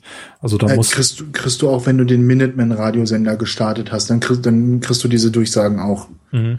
Also das wird recht intensiv genutzt, diese, diese Radiofunktion von dem Pip-Boy. Stimmt ja. schon, ja. Ja, es gibt auch so ein paar Werbe, äh, die da rumfliegen, so aussehen wie so ein fliegendes Radio. Äh, die fliegen auch total, also in der Wildnis einfach rum, machen Werbung für das Produkt, äh, was, was sie mal ursprünglich vor 210 Jahren verkaufen sollten. Äh, und da kriegt man dann eben auch zufällig irgendwie neue Missionen zugespielt, einfach durchs Zuhören. Ähm, dass man mal zu der Fabrik oder zu dem Laden hingehen sollte. Das ähm, ist schon echt charmant. Also. Es ist wirklich charmant. Ich habe äh, den Super Duper Markt äh, gefunden aus Ja, ich auch. Ja, ja. Und ähm, die relativ früh im Spiel, da habe ich mich sehr drüber gefreut und es war meine erste richtige Begegnung mit Ghoulen zu dem Zeitpunkt und das weiß ich noch, die Ghule bei Fallout 4 sind schon ein anderes Kaliber als die bei 3, weil sie sind sehr zahlreich und ich habe das Gefühl, sie sind auch gefährlicher. Und es gibt eben auch legendäre und leuchtende, die ja. immer echt Angst machen. weil die echt schnell und gefährlich und stark sind auch teilweise. Zumal Strahlung jetzt ja auch tatsächlich eine nervige Sache ist, ne? Inwiefern? Weil sie deine Lebens äh, weil sie die, die Lebens genau, weil sie die Lebensanzeige verkürzt und zumindest zum Anfang Redaway relativ teuer ist. Ja, also jetzt gegenwärtig spielt es keine Rolle mehr, weil ich es auch relativ gut selbst herstellen kann. Aber am Anfang ist es sehr, sehr teuer. Auch, auch Stimpaks sind am Anfang sehr teuer. Und äh, dann stehst du immer da. Was mache ich jetzt? Esse ich jetzt mein mein äh, ähm, Blemco Mac and Cheese und fülle die Lebensenergie ein bisschen auf und weiß, dass sie insgesamt sinkt, weil ich verstrahlt werde? Oder nehme ich in Kauf, dass ich vielleicht mit dem nächsten Treffer sterbe? Also das ist schon äh, ein interessantes Konzept, was sie mit der Strahlung gemacht haben. Und dadurch, dass es jetzt die Gule gibt, die dich ja verstrahlen durch Präsenz und hast du die Kinder vom Atom auch schon getroffen? Ähm, das ist jetzt eigentlich schon ein bisschen weiter. Also das ist ja teilweise, das ist ja Teil der, der nächsten Mission, die anstehen würde. Ähm, ich kenne sie äh, schon, nein, ja. Entschuldigung, ich meine nicht die Kinder des Atoms, entschuldige bitte. Ich meine diese komische kleine Sekte, die äh, nicht in der Wüste da unten hocken, sondern äh, am Strand äh, und die mit diesen äh, Phasenpistolen auf dich schießen, die dich verstrahlen. Nee, die kenne ich noch nicht. Der, ähm, die, die haben so äh, Waffen, die sehen aus wie Plasmapistolen. Allerdings machen die keinen körperlichen Schaden, sondern die machen halt plus 90 Grad, wenn sie dich treffen. Oh, okay. das, also der Kampf war auch sehr sonderbar. Mhm. Weil du bist halt drauf konditioniert, so, hier, wenn die Energieleiste nur noch ein Drittel ist, schnell äh, Hotkey Stimpack, Stimpack und dann geht's weiter. das hat da halt aber überhaupt nicht funktioniert. Interessant. Ich habe ich hab aber ich war so neugierig. Es gibt nämlich eine Insel. Und ich war so neugierig, ich musste wissen, was auf dieser Insel los ist.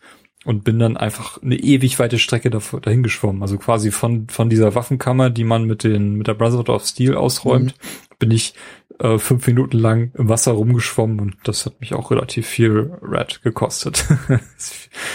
ja. Aber ich musste einfach dahin. Ich wollte wissen, was ist auf dieser Insel los. Inseln sind immer interessant und das ist das erste Mal, dass ich in Fallout eine Insel sehe. und, und lohnt es sich? Muss ich da auch hinschwimmen? War jetzt nicht so spektakulär. Also da steht auch nur ein Haus rum, aber es kann sein, dass sie noch mal, dass das nochmal relevant werden wird. Äh, man kann zumindest einen äh, Schnellreisepunkt dorthin setzen. Also, ja. Weil ich habe bei, bei vielen Locations, die ich finde, das Gefühl, dass sie entweder noch für irgendwelche relevant werden könnten. Du merkst es ja an der Gestaltung.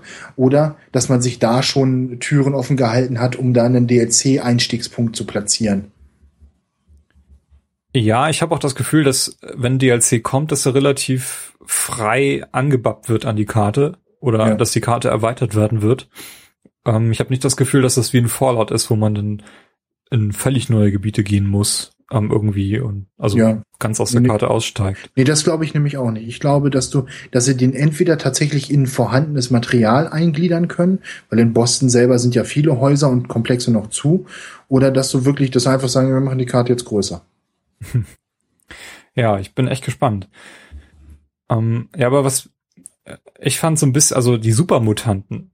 Ich habe ja so ein bisschen die Befürchtung gehabt, weil das waren in Fallout 3 die Gegner, auf die ich als erstes gestoßen bin, wo ich gemerkt habe, so, oh, ich, das ist jetzt ein Kaliber zu hoch. Äh, hier ja. muss ich erstmal so ein bisschen looten und leveln. Aber hier wirken die gar nicht so schreckhaft, finde ich. Also die geben auch relativ wenig Erfahrungspunkte, mit Ausnahme von denen, die tatsächlich amokmäßig mit einer Atombombe in der Hand auf dich zurennen, äh, vor denen ich wirklich Respekt habe. Aber die anderen, die haben mich jetzt nicht so äh, in Schach gehalten, sag ich mal das hat, das war eine Situation, da bin ich in ein, ich glaube, es war eins von diesen Krankenhäusern, bin ich reingekommen, du hörst sein, der, der brabbelt ja dann immer was, hier Mensch, wo bist du oder sowas, dann hörst du die Bombe piepen und dann kommt er angelaufen. Und ich hatte da halt einen, einen Speicherpunkt gesetzt und meinen letzten seit zwei Stunden oder sowas und musste halt wirklich es schaffen, äh, nicht nur ihn äh, umzubringen, bevor er mich erreicht, sondern die Bombe zur Detonation zu bringen, weil der Raum sehr begrenzt war. Du hast ja vorhin von dem Fatman erzählt. Das ist halt schon blöd, wenn man das selber abkriegt. Und dann habe ich bestimmt vier oder fünf Mal neu laden müssen, bis ich es über das Watts hingekriegt habe, den Arm mit der Bombe zu treffen, sodass die detoniert. Also die sind wirklich schlimm, die Burschen. Ja. Also und die, die, Ra die Raider in den Power-Rüstungen, die finde ich fast schlimmer als die Supermutanten jetzt. Die sind mir tatsächlich erst einmal begegnet. Also, dass ich gegen ein, eine Person in einem Poweranzug kämpfen musste. Also, das ist schon, schon heftig. Hm.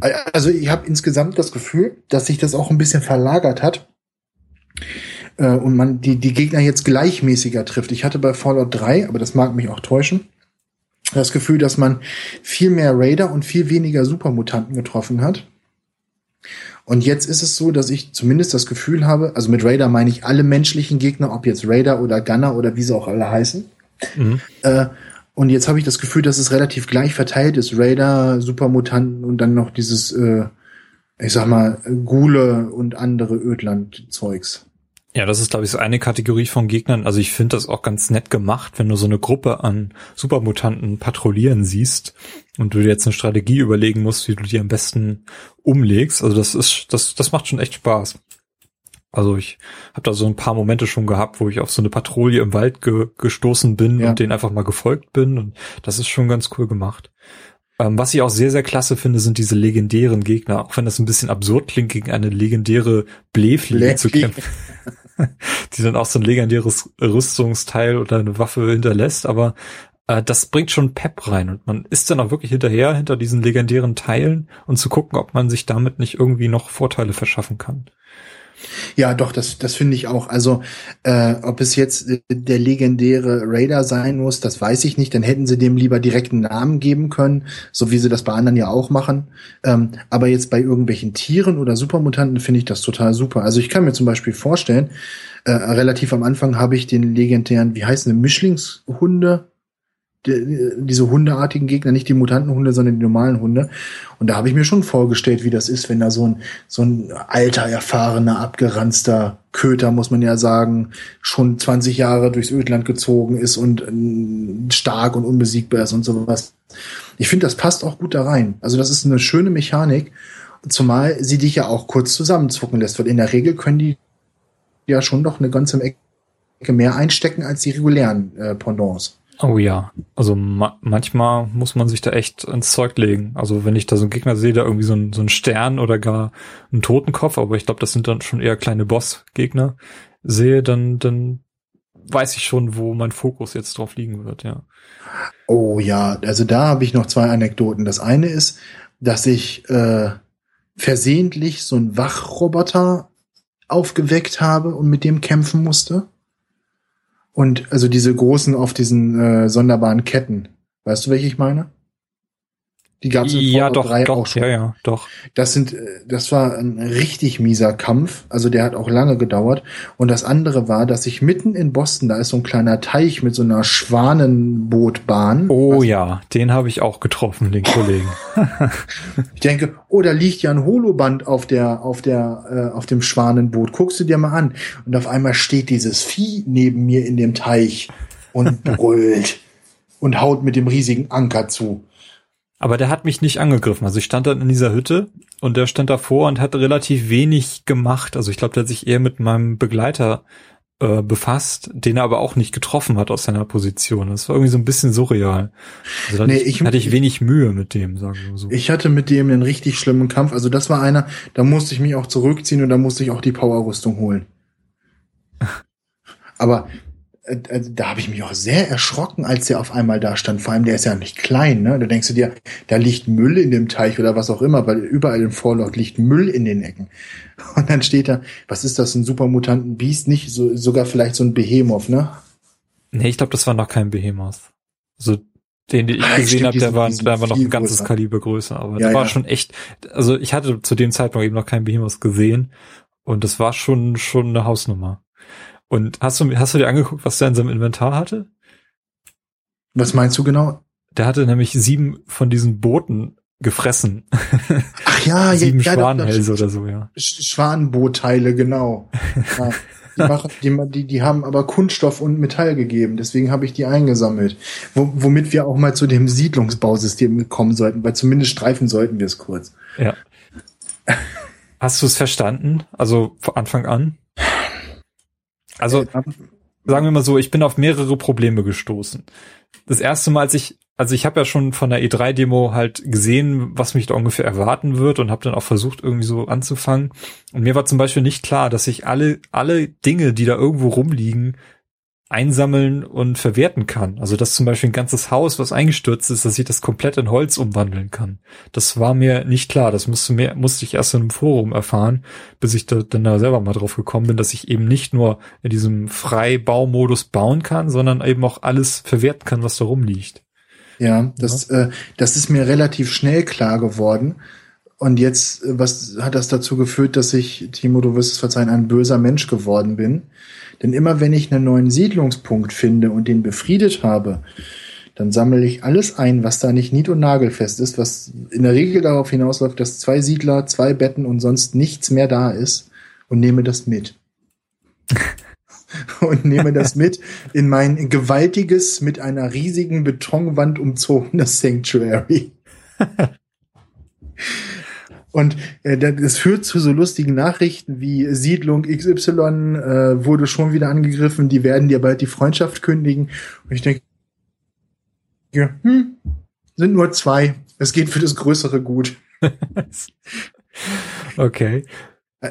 Also äh, das ist auch ein schöner, ein schöner Moment. Also ich habe das für mich als Spielmechanik tatsächlich zu schätzen gelernt, wenn du so eine Siedlung befriedet hast, was ja in der Regel darauf hinausläuft, dass du entweder vor Ort irgendwas tötest oder drei, äh, 300 Meter weiter gehst und da irgendwas machst. Ähm, danach kannst du ja in dieser Siedlung bauen. Und das äh, normalerweise sollst du die Siedlung dann ja auch befestigen und, und, und, und, und. Aber da ich ja bis vor kurzem gar nicht wusste, dass es mir was bringt, dass ich mehrere Siedlungen habe, mit diesen Handelsrouten zum Beispiel, ne? Ich gesagt, warum soll ich mich um so viele Siedlungen kümmern? Ich schicke die Siedler, die ich wegschicken kann, schicke ich in meine Hauptsiedlung, nehme alles mit, was hier ist und der Rest, naja gut, das ist halt das Ödland. Der ewige Kreis. du brauchst ja so eine Riesenfestung in Sanctuary. Ja. Sehr schön. Oh Mann. Ja, also ich habe mir da den vorhin erwähnten Turm gestern hingestellt, in der Hoffnung, äh, möglichst hoch zu kommen, so einen Sniper-Aussichtspunkt zu haben. Um, ja, war ein bisschen mühsam, weil ich äh, einige Wände nicht sinnvoll von innen bauen konnte, sondern mir tatsächlich ja. so einen Behilfsturm dahinstellen musste, damit ich von außen die Wände anbringen konnte. Aber das Ding ist jetzt fertig und äh, macht einiges, einiges her, muss ich schon sagen. Ich habe da so ein paar Schilder rangehängt das, ja. Das, das, das Bauen geht schon locker von der Hand, finde ich. Wenn man sich einmal dran gewöhnt hat. Und jetzt hatte ich vorher ja äh, The Forest und Stranded Deep auf dem PC gespielt, die beide von der Baumechanik sehr ähnlich sind. Ähm, also ich habe mich da gleich zu Hause gefühlt, aber es ist, wie wir vorhin auch schon gesagt haben, räudig dokumentiert bis gar nicht. Und ähm, manchmal wünsche ich mir da eine schönere Steuerung, wie zum Beispiel eine Vogelperspektive, um Sachen vernünftig ausrichten zu können. Ja, würde schon Sinn machen, hast du recht. Und den Umstand, dass ich, wenn ich im Baumodus unterwegs bin, nicht zu Tode stürzen kann. Das ist mir schon zweimal passiert, dass ich von einem zu hohen Gebäude runtergefallen bin, weil ich, weil äh, ich, wie, äh, wie du das jetzt ja auch festgestellt hast, versucht habe, rückwärtsgehend die Wand irgendwie vernünftig zu platzieren und dann war das Gebäude leider zu Ende und bist du tot. Das ist sehr, sehr blöd. Ich hatte schon ein Gefühl, dass es passieren könnte. Ist mir zum Glück nicht passiert, aber ja, ich bin es, auch aus dem zweiten Stock gefallen zumindest. Das ist noch nicht so dramatisch. Es ist ein nettes Gimmick. Ähm, es bereichert das Spiel, weil ich hatte mir in Fallout 3 sowas ähnliches gewünscht. Ich habe jetzt so, aber ich, ich, mich kriegen die Spiele mit dieser Housing-Technologie ja immer, ne? Also es gab für Fallout New Vegas einen Mod, der da hieß Underwater Home. Und da hat es einen riesigen Bunker unter Wasser und das, das Feature, was mich am meisten beeindruckt war, war ein Raum, wo ich meine Munition in Schränke tun konnte und je nachdem, wie viel Munition ich da reingetan habe, tauchten kleine Munitionsschachteln in den Schränken auf. Und äh, an die Wände konnte ich meine Waffen hängen. Da waren dann, bei Fallout 4 gibt es ja diese Lochwände, wo die Werkzeuge dranhängen. Und sowas gab es da dann für alle Waffen, so dass du dann nach und nach den Bunker mit den Waffen voll machen konntest. Und äh, sowas finde ich halt großartig. Es gibt ja bei Fallout 4 leider nur diese Zeitungsständer, wo du dann deine Comichefte reinstecken kannst, die du dir dann in die Basis stellen kannst und die Wackelkopfpuppenstation. Ah, die habe ich auch noch gar nicht gebaut, stimmt. Äh, und da würde ich mir noch ein bisschen mehr wünschen, weil ich meine, die Leute, die sich ihre Häuser bauen, die wollen, die wollen ja auch ihre Trophäen aufhängen und ihre selbstgestalteten Waffen und die Köpfe von den großen Gegnern, die sie erschlagen haben und sowas. Und machbar wäre das. Also das würde ich mir für die Zukunft noch wünschen. Ich glaube, das kann man ja auch relativ einfach patchen. Und, und, und noch ein bisschen mehr Sinn, weil ich habe, meine Siedlung hat jetzt äh, auch schon den ein oder anderen Laden, was ganz gut ist, damit ich mein Zeug da verkaufen kann und nicht immer nach äh, Diamond City reisen muss. Und diese Läden generieren tatsächlich auch ein bisschen Geld, wenn ich länger nicht da bin. Dann finde ich in meiner Werkstatt ein paar Kronkorken. Das finde ich auch putzig, aber das könnte noch ein bisschen optimierter sein. Und ist so ein ja. bisschen wie Assassin's Creed wahrscheinlich. Ja, aber nicht so nützlich leider. Mhm. Und das Allerschlimmste ist, dass ich jedem Duddel einzeln seine Aufgabe drücken muss. Äh, das nervt mich richtig. Ich meine, Mikromanagement ist gut, aber ich fände einen Terminal, wo ich, ich sag mal, ich einen Schichtplan für die einzelnen Leute habe, so ganz rudimentär, wo drin steht, Siedler 1 soll A. Nahrung sammeln, B. die Siedlung verteidigen, C. Händler sein. Verstehst du? Ja. Und so, ich, ich komme in meine Siedlung, oh, zwei neue, aber wer sind die? Die sehen alle gleich aus und sie heißen alle bloß Siedler. Wo finde ich die beiden neuen, um ihnen endlich eine Aufgabe geben zu können? Und das, das stört mich so ein bisschen. Also wenn man das ernst nehmen möchte, diese Spielmechanik, dann muss sie noch ein bisschen optimiert werden. Ich habe gerade gekämpft mit dem Elektriksystem, was ja auch, was man ein bisschen verstehen muss, bis man, bis man, bis man damit vernünftig was machen kann. Oder also man baut neben jede Lampe einen Generator, um sich den Mist zu sparen. Ja, weil dass du überhaupt erstmal zwischen diesem Generator und der Lampe ein Kabel ziehen musst. Ja. Wie ziehe ich das Kabel und wie, wie läuft generell die Leitung hier? Und ich habe es jetzt immerhin geschafft, einen Generator mit einem Schalter zu verbinden. Den, den, das Stromkabel von dem Schalter habe ich dann an das, an die Hauswand gelegt. Mhm. Dadurch steht anscheinend die ganze Wand unter Strom und wenn ich jetzt irgendwas in dem Haus mache, also ein Fernseher, hat jetzt irgendwie Strom, also der funktioniert innen drin und die Lampen außen auch und ich kann sie mit dem Schalter ein- und ausschalten. Das bin ich schon sehr, sehr stolz drauf. Und auch die Antenne auf dem Dach hat irgendwie Strom. Das ja. ist, ja. Ist aber echt, um, es ist äh, nicht so einfach. Also da, man muss dann auch mit diesen Pylonen und so, da es erklärte ja niemand. Und ich meine, äh, das eine ist ein Spiel, eine Welt zu erforschen, aber die Spielmechanik will ich nicht erforschen. Die soll einfach sein. Und wenn sie nicht einfach ist, sondern komplex, dann soll sie mir zumindest vernünftig erklärt werden. Ja, ich meine, ich inzwischen findest du findest du bei YouTube ja Anleitungen für alles, aber ich hätte es gerne im Spiel. Ja, also auch mit der mit der Powerrüstung. Ich war irgendwann an einem Punkt, wo ich nicht wusste, wie ich aus dieser Powerrüstung aussteigen kann. dass er A gedrückt hält. Das äh, habe ich dann in der Hilfe dann auch gefunden, diesen Punkt. Aber das war mir echt nicht klar und ich hab, bin noch nicht auf die Idee gekommen, A gedrückt zu halten, um aus der Rüstung auszusteigen. Ich habe Ey. auch irgendwann angefangen, diese Rüstungsteile einzupacken, aber das ist ja quasi nur die Verkleidung, die du dann eben reparieren kannst, aber nicht das Gerüst. Und du bleibst dann trotzdem in dieser Rüstung drin. Und das, da habe ich echt lange gebraucht, um das zu verstehen. Und Zumal es ja total kontraintuitiv ist, das Ganze, das Aussteigen jetzt zum Beispiel auf A zu legen. Weil A ja normalerweise die bestätigen, also die positive Taste ist. ja, Und B die negative. Also eigentlich müsste B gedrückt halten, ja. aber das Aussteigen ist sein. wiederum die Lampe, die dann angeht. Und Genau. Hm. Und äh, das ist, äh, auch wenn wir Kritik eigentlich abgehakt haben, aber das ist ja das, worüber die PC-Spieler momentan richtig stark klagen. Ne? Wir, wir äh, Konsolenspieler, wir haben ein Pad, wir haben genug Tasten, damit geht das, aber auf dem PC ist das richtig durcheinander geraten alles. Und die Konfiguration des Ganzen ist halt auch nicht ganz eindeutig. Da ist es dann so, dass zum Beispiel äh, du zwar den Knopf für Lampe anmachen umkonfigurieren kannst, aber nicht automatisch, also wenn ich den Knopf B umkonfiguriere, geht man davon aus, B kurz Pip-Boy, B lang Lampe. Richtig?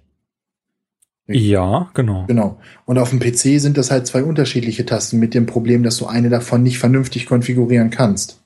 Okay. Also Ja. nein, es sind zwei Funktionen, die mit derselben Taste belegt sind, aber wenn du eine umkonfigurierst, bleibt die andere trotzdem da, wo sie war. So. Und das ist, also, äh, sehr, sehr konfus. Und das in dem Siedlungssystem ist es dann noch viel schlimmer, wobei die Steuerung da ja schon sehr schmerzhaft ist, muss man ja auch sagen. Aber es macht halt Spaß. Das ist ja, das ist ja das Problem. Du kommst, also bei mir ist es so, ich komme nach so einem Raid nach Hause, habe zwei Lagerhäuser und eine Fabrik leer geballert, komme nach Hause, äh, nehme Dogmeat sein ganzes Gepäck ab, schmeiße das in meine Werkbank, was ja mit einem Tastendruck mehr oder weniger getan ist. Ein Glück, dann- ein Glück, ja. Ja. Äh, gehe dann an die einzelnen Stationen und zerlege Rüstungen und Waffen und koche dann natürlich auch viel. Äh, nicht, weil ich das Essen brauche, aber es ist eine super Methode ist, Erfahrungspunkte zu bekommen. Weil, also, ähm, du hast ja so eine richtige Wertschöpfung. Du kriegst Erfahrungspunkte dafür, dass du den Gegner umhaust und dann kriegst du Erfahrungspunkte dafür, dass du aus dem Meyerlurk-Fleisch zum Beispiel Meyerlurk gebratenes Meyerlurk-Fleisch machst und dann kannst du aus dem Zeug noch Suppe machen. Und da die Ressourcen ansonsten ja bei mir nur rumliegen, kann ich auch direkt die Erfahrungspunkte auch noch mitnehmen. Und so ist es beim Waffen zerlegen, Waffen bauen und allem anderen ist es ja genauso. Also meine Haupteinnahmequelle ist momentan das Verkaufen von Jet in Diamond City im großen Stil. Herrlich. Du, warst ja. schon, du bist ja wesentlich weiter als ich. Also ich habe bisher nur ein Haus gebaut, wo die ganzen Betten stehen und der Stuhl von der Oma, die ständig äh, Mess raucht oder was auch immer sie kriegen, Mentats, Ja, ja, genau. Mentats, ja. Und wo meine Waffenkisten stehen und die Rüstung ich lager und, und eben die Quantum. Da steht eine Kanone, der Fernseher. Und dann habe ich eben diesen Turm, der bisher noch leer ist, aber da werde ich auch noch irgendwie was installieren. Ich, ich, muss, Ah. ich muss dir mal Screenshots schicken. Ja. Wobei das auf der Xbox sehr schmerzhaft ist, Screenshots zu machen, habe ich festgestellt. Ich habe also ich habe die Xbox jetzt seit einem guten Monat. Ich habe noch nicht verstanden, wie ich das hinkriege. Ich sehe ständig, dass andere Leute das machen, aber Zweimal den Home-Button, nee, wie heißt das? Also die Xbox-Taste okay. und dann Y. Und dann Ah, okay. Das wusste ich zum Beispiel gar nicht. Aber muss, ja. nochmal Y drücken und zu bestätigen, dass du auch wirklich einen Screenshot machen willst. Aber, aber dann, Timo, geht ja der Spaß erst los, weil du möchtest diesen Screenshot ja dann gerne teilen. Und das kannst du entweder in diesem komischen Upload-Portal machen oder du musst ihn manuell einzeln anklicken, in deinen OneDrive laden und dann kannst du ihn auf dem PC aus dem OneDrive wieder rausnehmen. Das macht unglaublich viel Freude. Danke Microsoft dafür. Aber zurück zu dem, zu dem Haus. Es ist also wirklich kein Witz. Dadurch, dass ich halt alles Mögliche einsammle, stelle ich, stelle ich Jet, also das Fallout-Pendant zu Meth, her und verkaufe das. Und es wird halt dann fragwürdig, wenn man diesem kleinen Dreckskerl, der die Wasseraufbereitungsanlage in äh, Diamond City beherrscht, weißt du, Ja. was ich nicht meine? Ja. Das ist ja ein Kind. Das ist ein Und Kind, ich kann, genau. aber, aber ich kann mit dem Kind handeln. Und das heißt, es, es gibt tatsächlich in Fallout 4 das erste Mal einen Weg, einem Kind Meth zu verkaufen. das ist zwar fragwürdig, aber äh, ein, ein sehr niedliches Detail. Ja, ich weiß nicht, was würdest du machen, wenn du in einer postapokalyptischen Welt 200 Jahre in der Zukunft lebst? ja, ja muss, muss man alles machen, was, wo, wodurch man überleben kann, genau. Also ich, finde, ich finde, dass das ganze äh, Siedlungs- und Housing-System finde ich super. Da kann man bestimmt noch eine Menge rausholen und da kann man auch, wie du vorhin gesagt hast, über Microtransactions eine Menge Geld mit verdienen, wenn man Bethesda ist. Aber ich, ich finde es gut. Und äh, wie sagt man so schön, haben ist besser als brauchen. Also ich ich schöpfe bei weitem noch nicht das Potenzial dieses, dieses, dieser Funktion aus. Hast du schon eine Stadt auf 100 Prozent gebracht? Nee, ich bin bei 81 Prozent, weil mir noch ein Perk fehlt, um die großen Kneipen und Läden bauen zu können. Also was heißt groß? Das sind auch nur Stände, aber um die großen bauen zu können, um die Leute noch glücklicher zu machen. Okay, ich sehe dich ja schon Schnaps verkaufen. ja, ja. Sehr gut. Uh. Daniel, wir sind hier irgendwie in das typische Fallout-Problem reingelaufen, äh, dass wir uns ja. überhaupt nicht mit der Hauptquest beschäftigt haben, sondern alles andere irgendwie abgehandelt haben. Ich würde sagen, dass wir uns dann einfach mit der Hauptquest auf die nächste Folge, dass ich wir das ein bisschen auch, dass hinschieben. Das, dass das besser ist. Ich, damit man sie ges gesamtheitlich betrachtet. Ja, vielleicht haben wir das Spiel auch bis dahin durchgespielt. Ich gebe mein Bestes. Ich auch. ich weiß echt nicht, wie, wie lang die ungefähr sein wird. Also was, was da noch alles vor ich mir kann liegt. überhaupt nicht abschätzen. Also wie gesagt, die Xbox sagt mir, ich hätte das Spiel zu 34 Prozent durchgespielt. Ähm, aber ich weiß nicht, worauf sich diese Anzeige bezieht. Ob das nur die Hauptquest ist oder das gesamte Spiel. Weil dann würde ich ungefähr so ein Prozent pro Spielstunde erreichen.